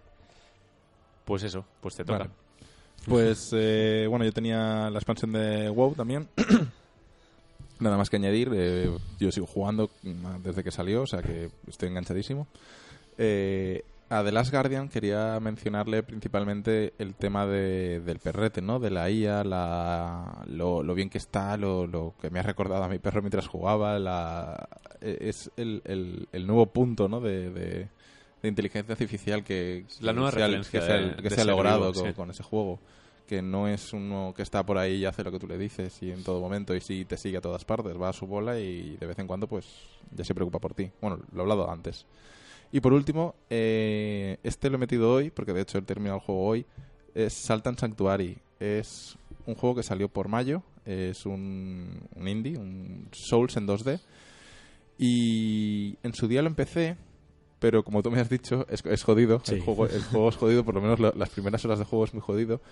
Eh, y, y lo dejé porque llegué a un boss, no me lo podía pasar y, y lo dejé. Y el otro día no sabía qué jugar y total me lo volvió a bajar. Eh, y joder, lo he, lo he cogido y no lo he soltado a unas 15, 20 horas, no lo sé cuánto ha tardado eh, en pasármelo. Y es que no he podido parar de jugar. eh. Me, ha, me ha vuelto a pasar la, lo, lo típico que te pasa con, cuando, con un Dark Souls, ¿vale? Que es necesitas jugar, necesitas jugar el, reto, el desafío, la superación, conseguirlo. Y, joder, me ha encantado. Eh, es una mezcla perfecta entre Dark Souls y algún Metroidvania, porque vas ganando habilidades que te desbloquean en nuevos accesos en el mapa. El mapa también está todo interconectado, eh, lo típico de un Metroidvania. Y muy recomendable para cualquiera que, que, le guste el género. Y además ahora está de oferta, creo que es tanto en Steam como en Play 4, que son las plataformas en las que está, a 10 euros. O sea que aprovechad. ¿Saldrá en Vita Sí. algún día? Sí, de hecho, hace un par de semanas, un mes, salió una imagen de los desarrolladores como que ya lo tenían A puntito, ¿no? en ello, sí. Vale, ojalá, ojalá. Ya Pues vale, pues vamos a la sección más divertida de los GOTI, las decepciones. Chan, chan, chan. Vamos a por la unánime, el GOTI de Framara, ¿no? Que lo, lo habéis puesto todos, yo no lo he puesto, pero por no ser redundante, pero al Sí. final, sí. No creo que haya mucho más que añadir. Y, y quiero matizar que las decepciones no quiero decir que el juego sea malo, excepto Mafia, que lo tengo aquí apuntado. Toma 2K, chúpate esa. Pero No Man's Sky no me ha parecido malo, simplemente mm, salvo el principio del juego, o sea, el principio del juego me parece apasionante, me parece que es increíble. Nosotros nos volvimos locos, José no, porque en ese momento no tenías la Hemos consola. dicho el título, ¿no? No Man's No, Sky. no, no Vale. habéis dicho, lo he Vale. dicho ahora cuando Ah, vale, perdón. dicho. Vale. Vale, pues sí, No Man's Sky. Eh, las primeras horas, bueno, las primeras 15 20 horas, estoy diciendo, joder, es que son buenísimas, son increíbles, pero luego hay un punto en el que te das cuenta de que de esas 20 horas llevas 18 haciendo lo mismo. Y, y la 19 ya no es divertida. Y ya pues no Sí, quieres seguir jugando. Hay un momento en el que dices, ya, ya está, lo quito de la consola. Mm, Yo al final le cogí el truquito al juego, era de hacer saltos para acercándote hacia el centro de la galaxia, centro de la galaxia, y calculé lo que hacía por salto, calculé la distancia total, y me faltaban como 150 saltos de luz más. Y dije, yo no voy a hacer esto 150 veces más, esto es, esto es de gilipollas. Ya, y habrá gente aquí. que le cueste menos porque salga antes, ¿no? De- más cerca del centro. Y Sí. Sí, es- es no como- sé, y, y luego la premisa de un universo por explorar, eh, planetas inhóspitos, y en todos los planetas están habitados ya, todos los planetas tienen gente, todos tienen Ya todos bases. tienen bases, es con, lo que me... con alienígenas que te hablan y te Claro, cuentan su vida. que va- vale, que la base del juego me parece tremenda y lo van a mejorar, y lo sé, porque han generado dinero y tienen ganas y se están arrepintiendo de todas las malas decisiones, pero tiene ese punto de, de que... No, se acabó. Tú, Ya, por ejemplo, no. José, que lo has jugado ahora el último, que lo has Sí, tocado. yo, yo lo he puesto en mi lista de decepciones. Es mi única decepción realmente este año. Em, y mira que, que lo he pillado tarde. O sea, lo he pillado ya con el hype Con el- pasado, con con, el parche de el Foundation. parche de Foundation y tal. Y le, le vi las costuras al juego enseguida. Em, y dejé de jugarlo porque ya me vi lo que iba a pasar, que era el bucle de que, que tú has explicado, ¿no? De, de llega a planeta, consigue materiales, salta, llega a planeta, consigue sí, materiales. es todo el rato hacer no sé qué de curvatura que se llaman, Sí. una y otra vez, una y otra vez. Más allá de que a mí los juegos que me, que me piden eh, craftear cosas me dan mucha pereza. O sea, no, Mm. lo siento, no me gusta. Ya Sí. tuve suficiente con eso con el Minecraft y, y no. Mm. Eh, entonces, me pasó eso. Eh, creo que el, la- el juego tiene una base muy buena. O sea, creo que, creo que, que hay muchos elementos del juego que están muy guays. Pero creo que el bucle de juego no me parece divertido. Entonces, si el bucle de juego fuese otro o hubiese más variedad, Sí, yo creo que es divertido hasta que te das cuenta. Y cada uno ya depende de cuándo se dé cuenta de que está en un bucle infinito Eso y es. que no va a llegar nunca. si hubiese habido más batalla espacial de naves y tal y cual, pues oye, igual, eso me, Mm. me habría molado más. O batalla en tierra, que lo mejor que tiene el juego son los momentos de agobio de no puedo sobrevivir, tengo que hacer algo y te metes en una cueva o tal. Habría molado más survival, A ver, de verdad. eso, eso existe ahora. Eso en el Mm. Foundation Update me tiene un modo de juego nuevo que es el Survival, que es más complicado y Mm. tal. Y posiblemente ahí sí que encuentres el, el nicho ese de, de Survival. Yo no lo he probado todavía, pero la gente decía que era mucho más divertido. Pero simplemente eso, no sé, yo me aburrí rápido. La verdad es que muy rápido, lo tengo instalado todavía, pero no, Mm. no sé si, si seguiré. Y, y luego había ciertas cosas que me parecían limitaciones artificiales muy chungas, como lo de no poder volar eh, a Sí, ras de suelo. ya, no poder estrellarte. Eso no me gustó nada. Ya. O sea, me pareció en plan de, wow, esto me, me acaban de quitar la vida. Ya. Porque me, me, me roba la sensación de que soy yo quien está Mm. pilotando la nave. Sí, por Sí. ejemplo, Marquino me acuerdo que quería jugarlo con el Jotas. Sí. Suerte. claro, pero es como un, un elemento importante, ¿no? La gracia de, de ser tú en primera persona y tal es poder pilotar tú la nave. Y en el momento que hay una barrera invisible que no me permite acercarme más al suelo, me siento timado, me, me Mm. siento como que no. Y es una de esas cosas Sí. que, que yo la gente le os oía explicarlo, pero no lo, no lo sentía hasta, hasta, que, hasta que me puse a jugar. Ujú.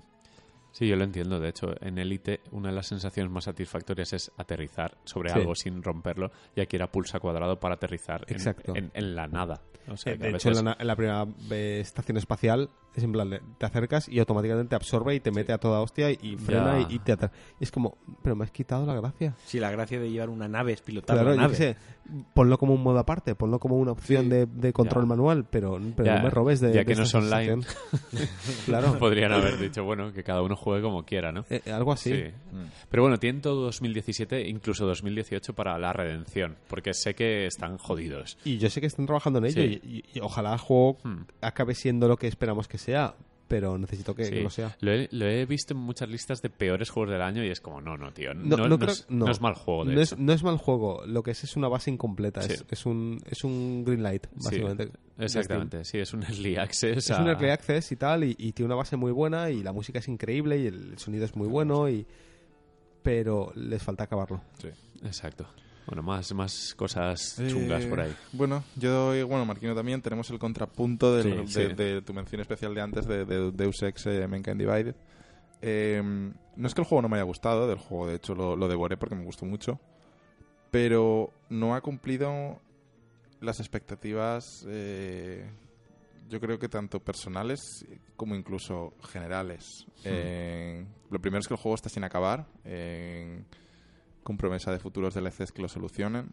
Eh, la historia, a pesar de que esté sin acabar, me parece floja, como que es un una historia muy... Es que no recuerdo ni de qué iba. Eh, a unos terroristas, algo así. Sí, O sea, no me acuerdo ni de de qué unos iba. cristales. Y sí, como Final Fantasy. y, y luego que eh, principalmente su problema es Human Revolution. Eh, es mejor juego, bueno, mejor juego o, o más completo, más redondo. Y como que le hace sombra a, a esta secuela. Hmm. No, no tengo nada en contra del juego, por ejemplo, el, el tema de- del, del diseño de niveles me parece brutal. eh, eh, tanto la ciudad de Praga eh, como todas las misiones secundarias que tiene, que están bastante trabajadas. El, ¿Cómo se llamaba? El gueto este, el, lo, de, el de- lo de la portada que salen las luces, que está ahí en las afueras de Praga, el, El Golem City. el Golden City, Es eh, es increíble. Eh, pero para mí se quedó corto. Eh, y supongo que en el desarrollo también, ¿no? Sí. como- A ver, eh, yo no digo que sea mal juego. Entiendo que haya gente que le gusta mucho, igual que hay gente que no le ha gustado. O sea, no me, no me siento solo en, en la decepción como tal. Hmm. Yo creo que para mí es una decepción por las expectativas que tenía depositadas en él. Y me explico. Yo esperaba una secuela, como comentaba antes, eh, de una secuela como debería ser con Dishonored, ¿no? Comparándolo con Dishonored, que es la otra secuela que hemos recibido este año. Y yo esperaba mejor control eh, en cuanto, por ejemplo, con las armas un paso más allá a lo mejor técnicamente, porque sí que el juego en Play 4 pues a veces cae, rasca. La historia la, la del primero tampoco era lo más original del mundo, la verdad, pero sí que era una historia de ciencia ficción ahí con corporación, con algún giro interesante. Este se- no es que no esté tan elaborada, es que creo que está mal narrada. Se pierde un poco, te, te pierdes y no sabes muy bien lo que te están contando, quién es el bueno, quién es el malo o cuál es tu motivación, más allá de que investigas y, y demás. Entonces al final es un poco el sabor de boca que me dejó el juego. Es un juego que yo esperaba mucho, con muchas ganas. Lo acabé y dije, bien, me lo he acabado, me ha gustado, pero esto no era el hype, esto no era lo que yo esperaba del juego. Ya está. O sea, no voy ni que a- sea buen juego, ni a criticarle los fallos, ni a alabar la- las virtudes. Sí, yo lo a entiendo. A ver, yo también estoy de acuerdo, ¿eh? Lo que me dejó a mí, el, el Eh, fondo. es- está incompleto y Praga tiene se- secciones buenísimas. Golem City me parece alucinante. Sí, sí. Pero tiene otras cosas que dices, bueno, vale, aquí faltan horas. Es que estoy intentando recordar el final del juego, por ejemplo, y, Es- y no me viene a la mente es ahora. que Tiene el- un combate chulo. el final es un pero es, poco... es muy... ¿Ya? Sí, sobre todo la última escena que está Sí, en la- la mesa que hace pop y hace... es La última como- escena es como... Sí, Te empiezan a salir los créditos y dices... ¿Se Sí. ha acabado? sí. Es porque necesita, necesita trabajo. Pero Hmm. a mí lo que me gusta del juego es la base que tiene, porque esto tiene que seguir. O Sí, sea, ¿no? tiene y, que haber más y Dishonored, más a. Dishonored. Es como las posibilidades que ofrece, que también son... Sí, es- ahí el jugador manda y Hmm. es, es lo que me gusta, que ahí no te llevan cogido de la mano, que es otra cosa. Y bueno, mi última decepción, eh, y esto sí que es una decepción de un juego malo, eh, es Mafia 3. Me ha parecido un desastre, realmente. Hmm. Eh, es un juego que también se esperaba mucho, era como el nuevo GTA serio en Nueva Orleans. Sí. Tenía, tenía todo, ¿no? Tenía, Sí, iban, iban un tenía poco la con, época, con los aires de somos mejores que GTA porque somos serios, Mm. nos tomamos en serio todo. Y es, joder. Es que tenía todos los ingredientes buenos y al final se ha convertido en una especie de No Man's Sky en el sentido de tenías que repetir una y otra vez lo mismo para llegar al capo de turno, matarlo y en el siguiente distrito otra vez volver a mat- rom- es que era romper cosas, hacer daños materiales infinitos hasta que tal y, y un tedio de juego. Sí, es tedioso. Y eso que tiene momentos, ¿eh? Tiene buenos tiroteos, tiene escenarios que dices, qué guay, tiene una banda sonora espectacular, pero está tan roto. No, es no, no, no. no. No, no, no. No, es, No, es no- lo recomendaría. es un de- ejemplo de, cómo hacer un sandbox mal. Sí. Eh, no, no saben si es serio, si no es serio, no, no tiene un tono definido. A mí...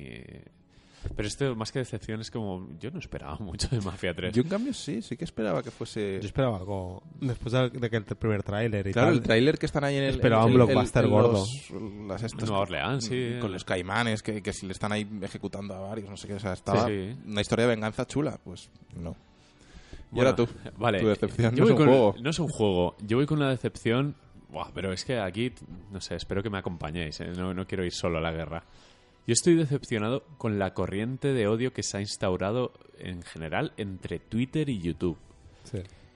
Han salido algunos personajes que muchos lo hacen por dinero y otros porque tienen problemas eh, que odian todo y quieren como promover una verdad absoluta que no es tal porque se nota o sea se- eh, la gente que quiere a los videojuegos sabe que están mejor que nunca y que es increíble tener tanta variedad y tanto catálogo y tan buenos precios y tan buenos productos que básicamente, bueno, están todo el día odiando y me decepciona que esté de moda odiar.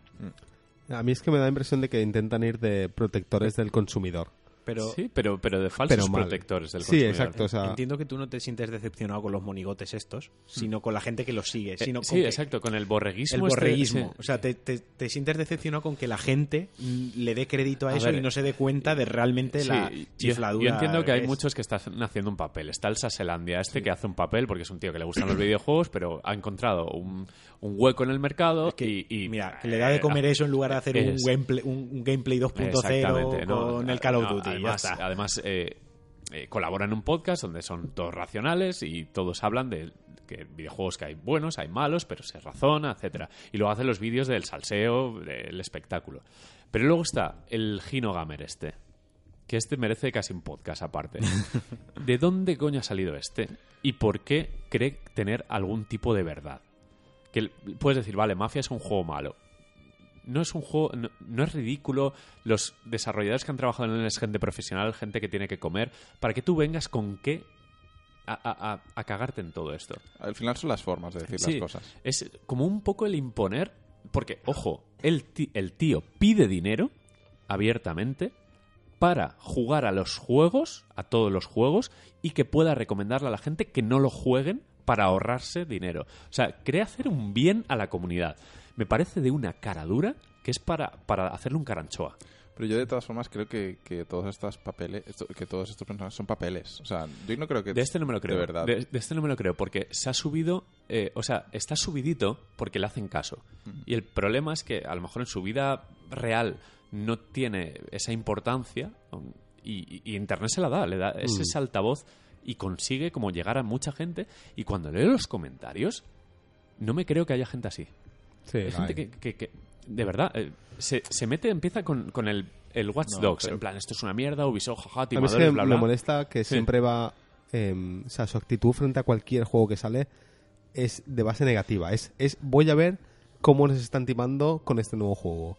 Y me parece la actitud más tóxica que se puede tener. A mí es que no me extraña ni que hayan salido los muñecos estos, ni la, ni la cantidad de seguidores que tienen. Solo basta darte una vuelta por cualquier foro que Ya, todos ya. conocemos Pero todo. y ver que el Pero, Ubilol y joder, todo que- eso que- está... es- Que ni todo es tan bueno ni todo es tan malo. Hay un punto intermedio. Pero considero que los videojuegos están en un gran estado de forma, que cada vez son mejores y que cada vez lo tenemos más fácil para que todo el mundo los disfrute. Yo creo que hay una variedad enorme, no solo de precios, sino de, de géneros, de, de acceso. Básicamente, que ahora mismo eh, yo envidiaría tener 10 años y, y- y tener todo este abanico.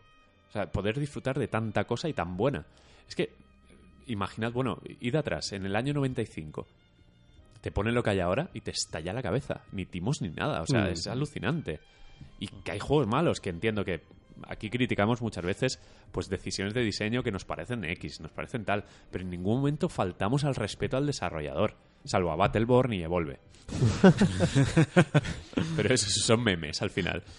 Pero hay como odio real, ¿no? Se, se nota como la gente enfadada de verdad con... Sí. No, no- A mí no me me molesta. decepciona. A mí cuando alguien dice que algo no le gusta y da sus razones objetivas o subjetivas sobre por qué no le gusta algo, desde el raciocinio y el respeto al creador, me gusta leerlo porque Mm. entiendo que no todos nos aquí nos pasa, no a todos nos gusta lo mismo.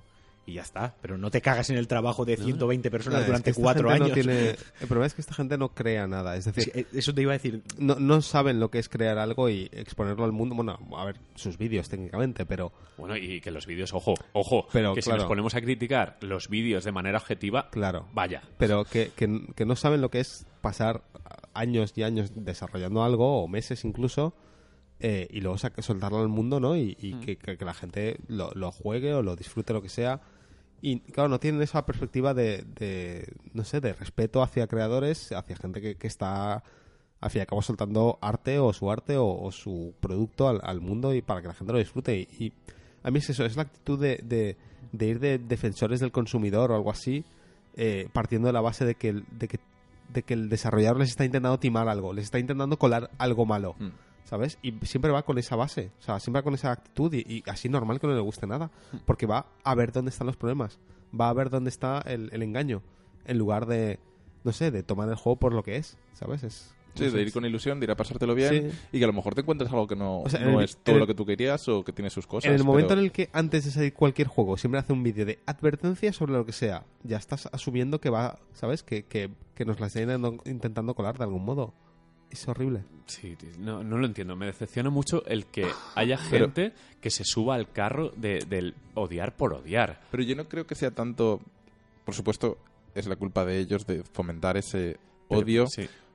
pero es la corriente que hay ahora mismo en internet de odiarlo todo ya, ¿no? De, de estar predispuesto a Sí, todo está mal. Cinismo constante. Entonces, eh, esa gente lo que hace es cubrir un mercado de gente que está sí. Deseando odiar. Entonces, Pero- pero- ellos pues no- les dan razones para No- odiar. nos ha salpicado. Tenemos en el programa del Watch Dogs, tenemos un comentario que dice que no hemos jugado, que el programa es horrible, que estamos eh, timando a la gente. Es como. Pero, ¿y todo viene? sal- eh, o sea, contagiado, porque debe ser un chaval débil de mente, influenciable, que ve esto y, y ya está, se monta su película. Y como tiene un altavoz que se llama Internet, pues ala, lo suelta. Con una gratuidad alucinante. Esto Sí. tan gratuito, tan... Ala, lo suelto y ya está.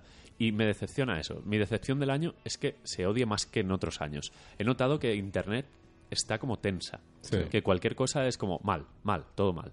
Y no sé, yo vivo, se ve que vivo una vida muy simple, soy como gente llana y la mayoría de videojuegos Campechano. me gustan, no sé, disfruto de los videojuegos mucho, hay algunos que menos, otros que más. Es un poco lo que yo digo con las películas siempre, que incluso la peor de las películas tiene algo bueno que puedes sacar de ella. ¿sabes? Y, y incluso los juegos que puedas considerar malos, no sé, o sea, se han- se han- alguien ha tenido cariño por hacerlo, ¿no? No es un... No sé, o sea, esa, esa actitud que tiene la gente como si hubiese un señor en un despacho diciendo vamos a hacer 20.000 juegos malos para venderlos y timar a la gente. ver, eso no existe. eh, eso Entiendo no- que hay políticas con, que son como Sí. muy leoninas y son Claro. muy de, de decir, bueno, eh, para, que tampoco soy tonto. Sí, claro. pero no les doy tanta importancia. O sea, no traslado el, el descontento hacia esa política, no salpico al desarrollador, porque Mm. Muchas veces ahí no tienen ni culpa Eso de es. nada, no sé. Pero en fin, esa es mi gran decepción del año. Espero que 2017, espero que se mueran. Entonces, no. No, Madre mía, la violencia. no. Eh, nada, Eh, es- espero que, que, bueno, que no verlo en, en mi línea del tiempo, ni cada vez que entro en YouTube, ni nada de eso. Espero que desaparezcan un poco porque la ignorancia es la felicidad. Esa es otra también, de todos modos, ¿eh? Tú puedes filtrar y decidir qué quieres ver. Pero- yo yo sí. este año, uno de los propósitos que me puse en 2016 es quitarme de encima gente tóxica o gente Hmm. que, que cada vez que entraba yo en Twitter o lo que sea, lo único que veía son, leía son cosas negativas. Y yo Hmm. me he quitado encima un montón de gente así y aunque obviamente aún me queda, vivo más feliz. Sí, yo, yo soy bastante feliz. Mi, mi Twitter es videojuegos. Hmm. Y es que lo, al final la vida es eso. Es, hay unas prioridades y no te puedes, no te puedes amargar. Hmm. Pero bueno, lo tenía que decir porque al final es, es algo que, que ha explotado este año. ¿no? Lo habéis notado en Sí. general. No, ha sí, habido sí, una sí. se, venía, explosión. se venía cociendo y este año está en su punto álgido. Pues Pero eso. bueno, ahora un poquito de, De- de del esperanza, de, Todo lo contrario, de sí. ilusión, ¿no? Sí. De, de lo que nos viene para 2017. La nueva esperanza, un poco en homenaje. Y aquí, bueno, aquí he resumido un poco los juegos más importantes que podemos esperar, y así como el hardware. Por ejemplo, en hardware esperamos, creo, eh, Xbox One X Scorpio. Creo que es para este año. Sí. Creo que sí, no lo sé, no Yo siempre seguro. que sale hardware, aunque sea una NES Mini, la espero. En serio, me, me ilusiona tener Sí. algo nuevo en casa. Bueno, ahora que dices NES Mini, no. Eh, Super NES Mini. es Super NES Es Mini. verdad, Super NES Mini. Hoy Super- ha habido no- rumores no, de es con- que no está confirmada, pero Nintendo ha registrado una patente del mando de la NES Mini. O sea, al que- final, sabéis que al final esto va a dar la vuelta y vamos a llegar a, a sacar la Wii, U Mini. Wii U Mini. Sí, sí, sí. Es- Existe la Wii Mini. Por eso. Esa ya tiene hecha, esa no hace falta que la hagan. Pero pero te la relanzan. Sí. No, pero sí que tenemos nueva consola de Nintendo que será la Nintendo Switch. La esperamos por marzo, si no me equivoco. Eh, ya hemos hablado mucho de ella. Yo se la tengo muchas ganas, ¿eh? Sí. Cada vez, cuanto más leo de ella, más ganas le Yo tengo. cada vez me subo más al carro y, y sé que no va a ser potente, que lo, Sí. lo- pero Mm. Pa'lante, eh, a ver el sí. catálogo de salida y para jugar a Zelda desde la cama, oye, pues... Pa'lante, eh, bien. a tope, siempre con Nintendo. Eh, y juegos esperamos, por supuesto, Red Dead- RDR2. Me- me- ese, ese la ha salvado Es ahí. como Watch Dogs 2. Exacto. Es como un alemán cerrado. Eh, Red, Dead- Red Dead Redemption 2, eh, que va a ser el juego del año, ya podemos darle el premio si queréis. Eh, Horizon Zero Dawn, que es la como la gran apuesta de Sony. Yo, yo estoy un poco amargo, avinagrado, pero le quiero dar la vamos a oportunidad. ver, vamos sí. a ver. Estéticamente está, está bonito. Sí, no me atrae tanto, pero le quiero, quiero darle la Eh, oportunidad. a ver. The Legend of Zelda Breath of the Wild, que es la gran apuesta de Nintendo. Sí. Mass Effect Andrómeda. Qué ganas tengo ahora de ciencia ficción. Sí, ¿eh? Y a mí que el último vídeo no me gustó nada. Pero, Pero por, porque por fue el- un documental Sí. juego, una cosa así muy Sí. rara. Eh, Scaleba- Scalebound, eh, el juego este de, de exclusivo de One, que es Sí, del- de camilla, Del, del de Devil May Cry matando dragones. Sí, No, encima de un dragón, más bien. sí, joder, el último vídeo muy bien. Y apunté aquí también, después de jugar la demo, Nier Automata.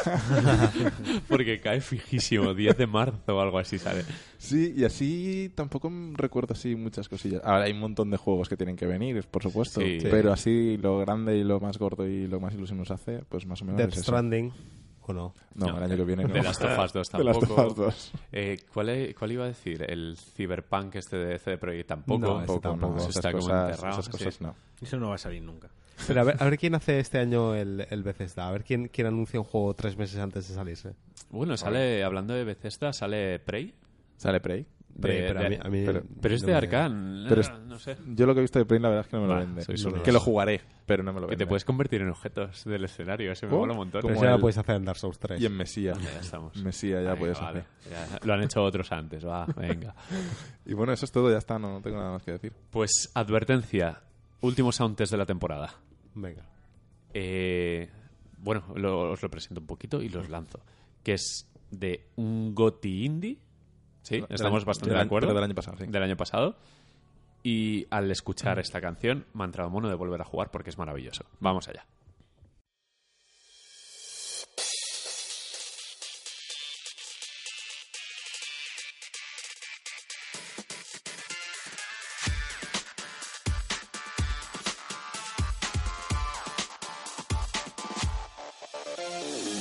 Hola y bienvenidos de nuevo a Soundtest, el espacio de New Game Plus dedicado a la cultura musical del videojuego. Soy David y el tema de esta semana es Strike the Earth del juego Shovel Knight.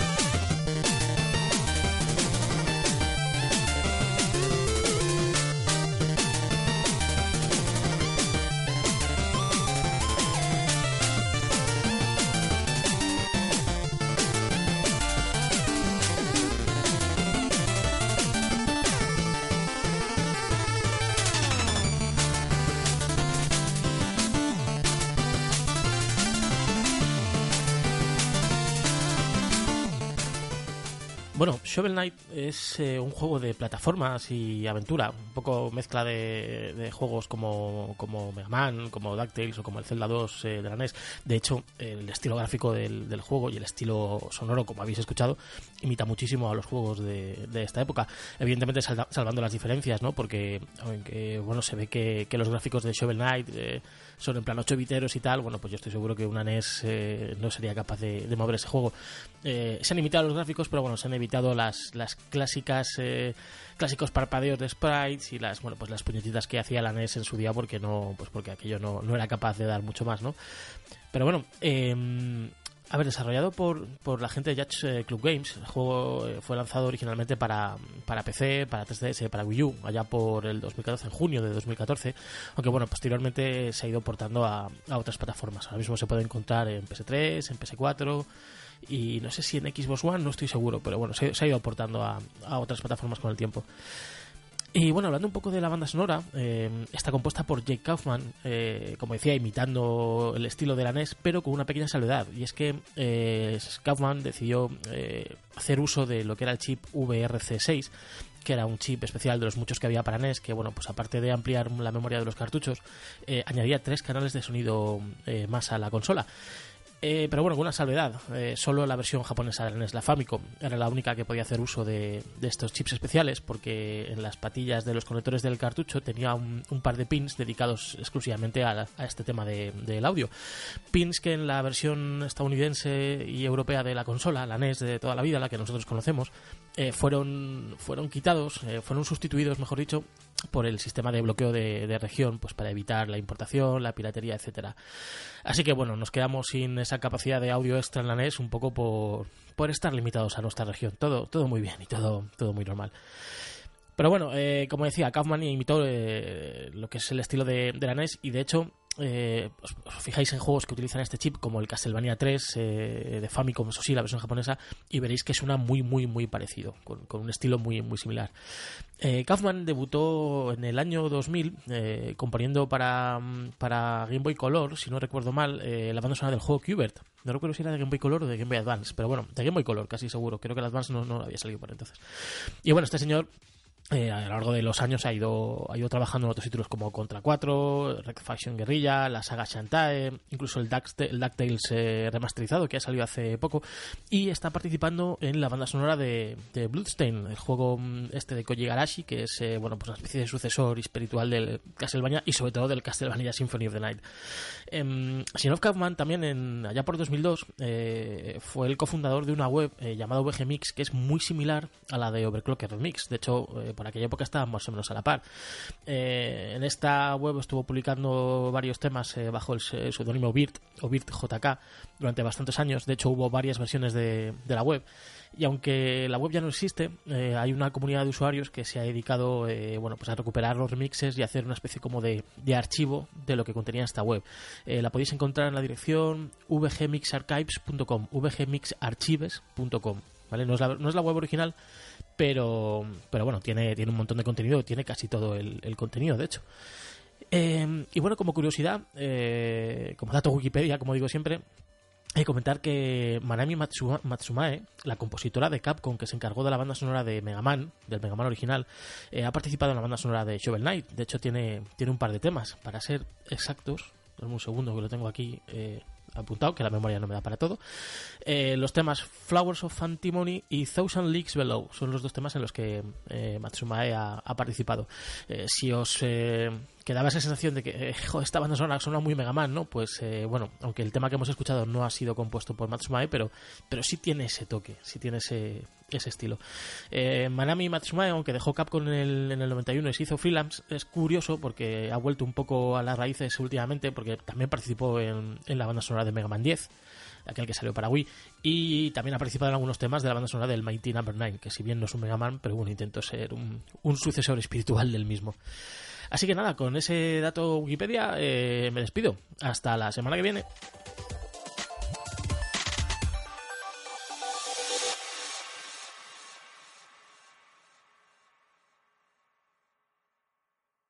Pues como bien dice el bueno de David, eh, Shovel Knight, ese juego que supo interpretar muy bien cómo eran los 8 bits, con una música que, joder, eh, da para ponérselo continuamente porque es, es un vicio y la hemos usado bastantes veces en el podcast. Sí. Es esa música favorita junto con la de Rayman, que, que solemos usar mucho.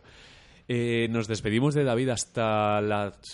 Bueno, temporada no, hacemos mid-season, ¿no? Hasta, el- Sí, vamos hasta a, la vuelta. Vamos a dejar hacer tantas temporadas que Sí, se hace raro. exacto.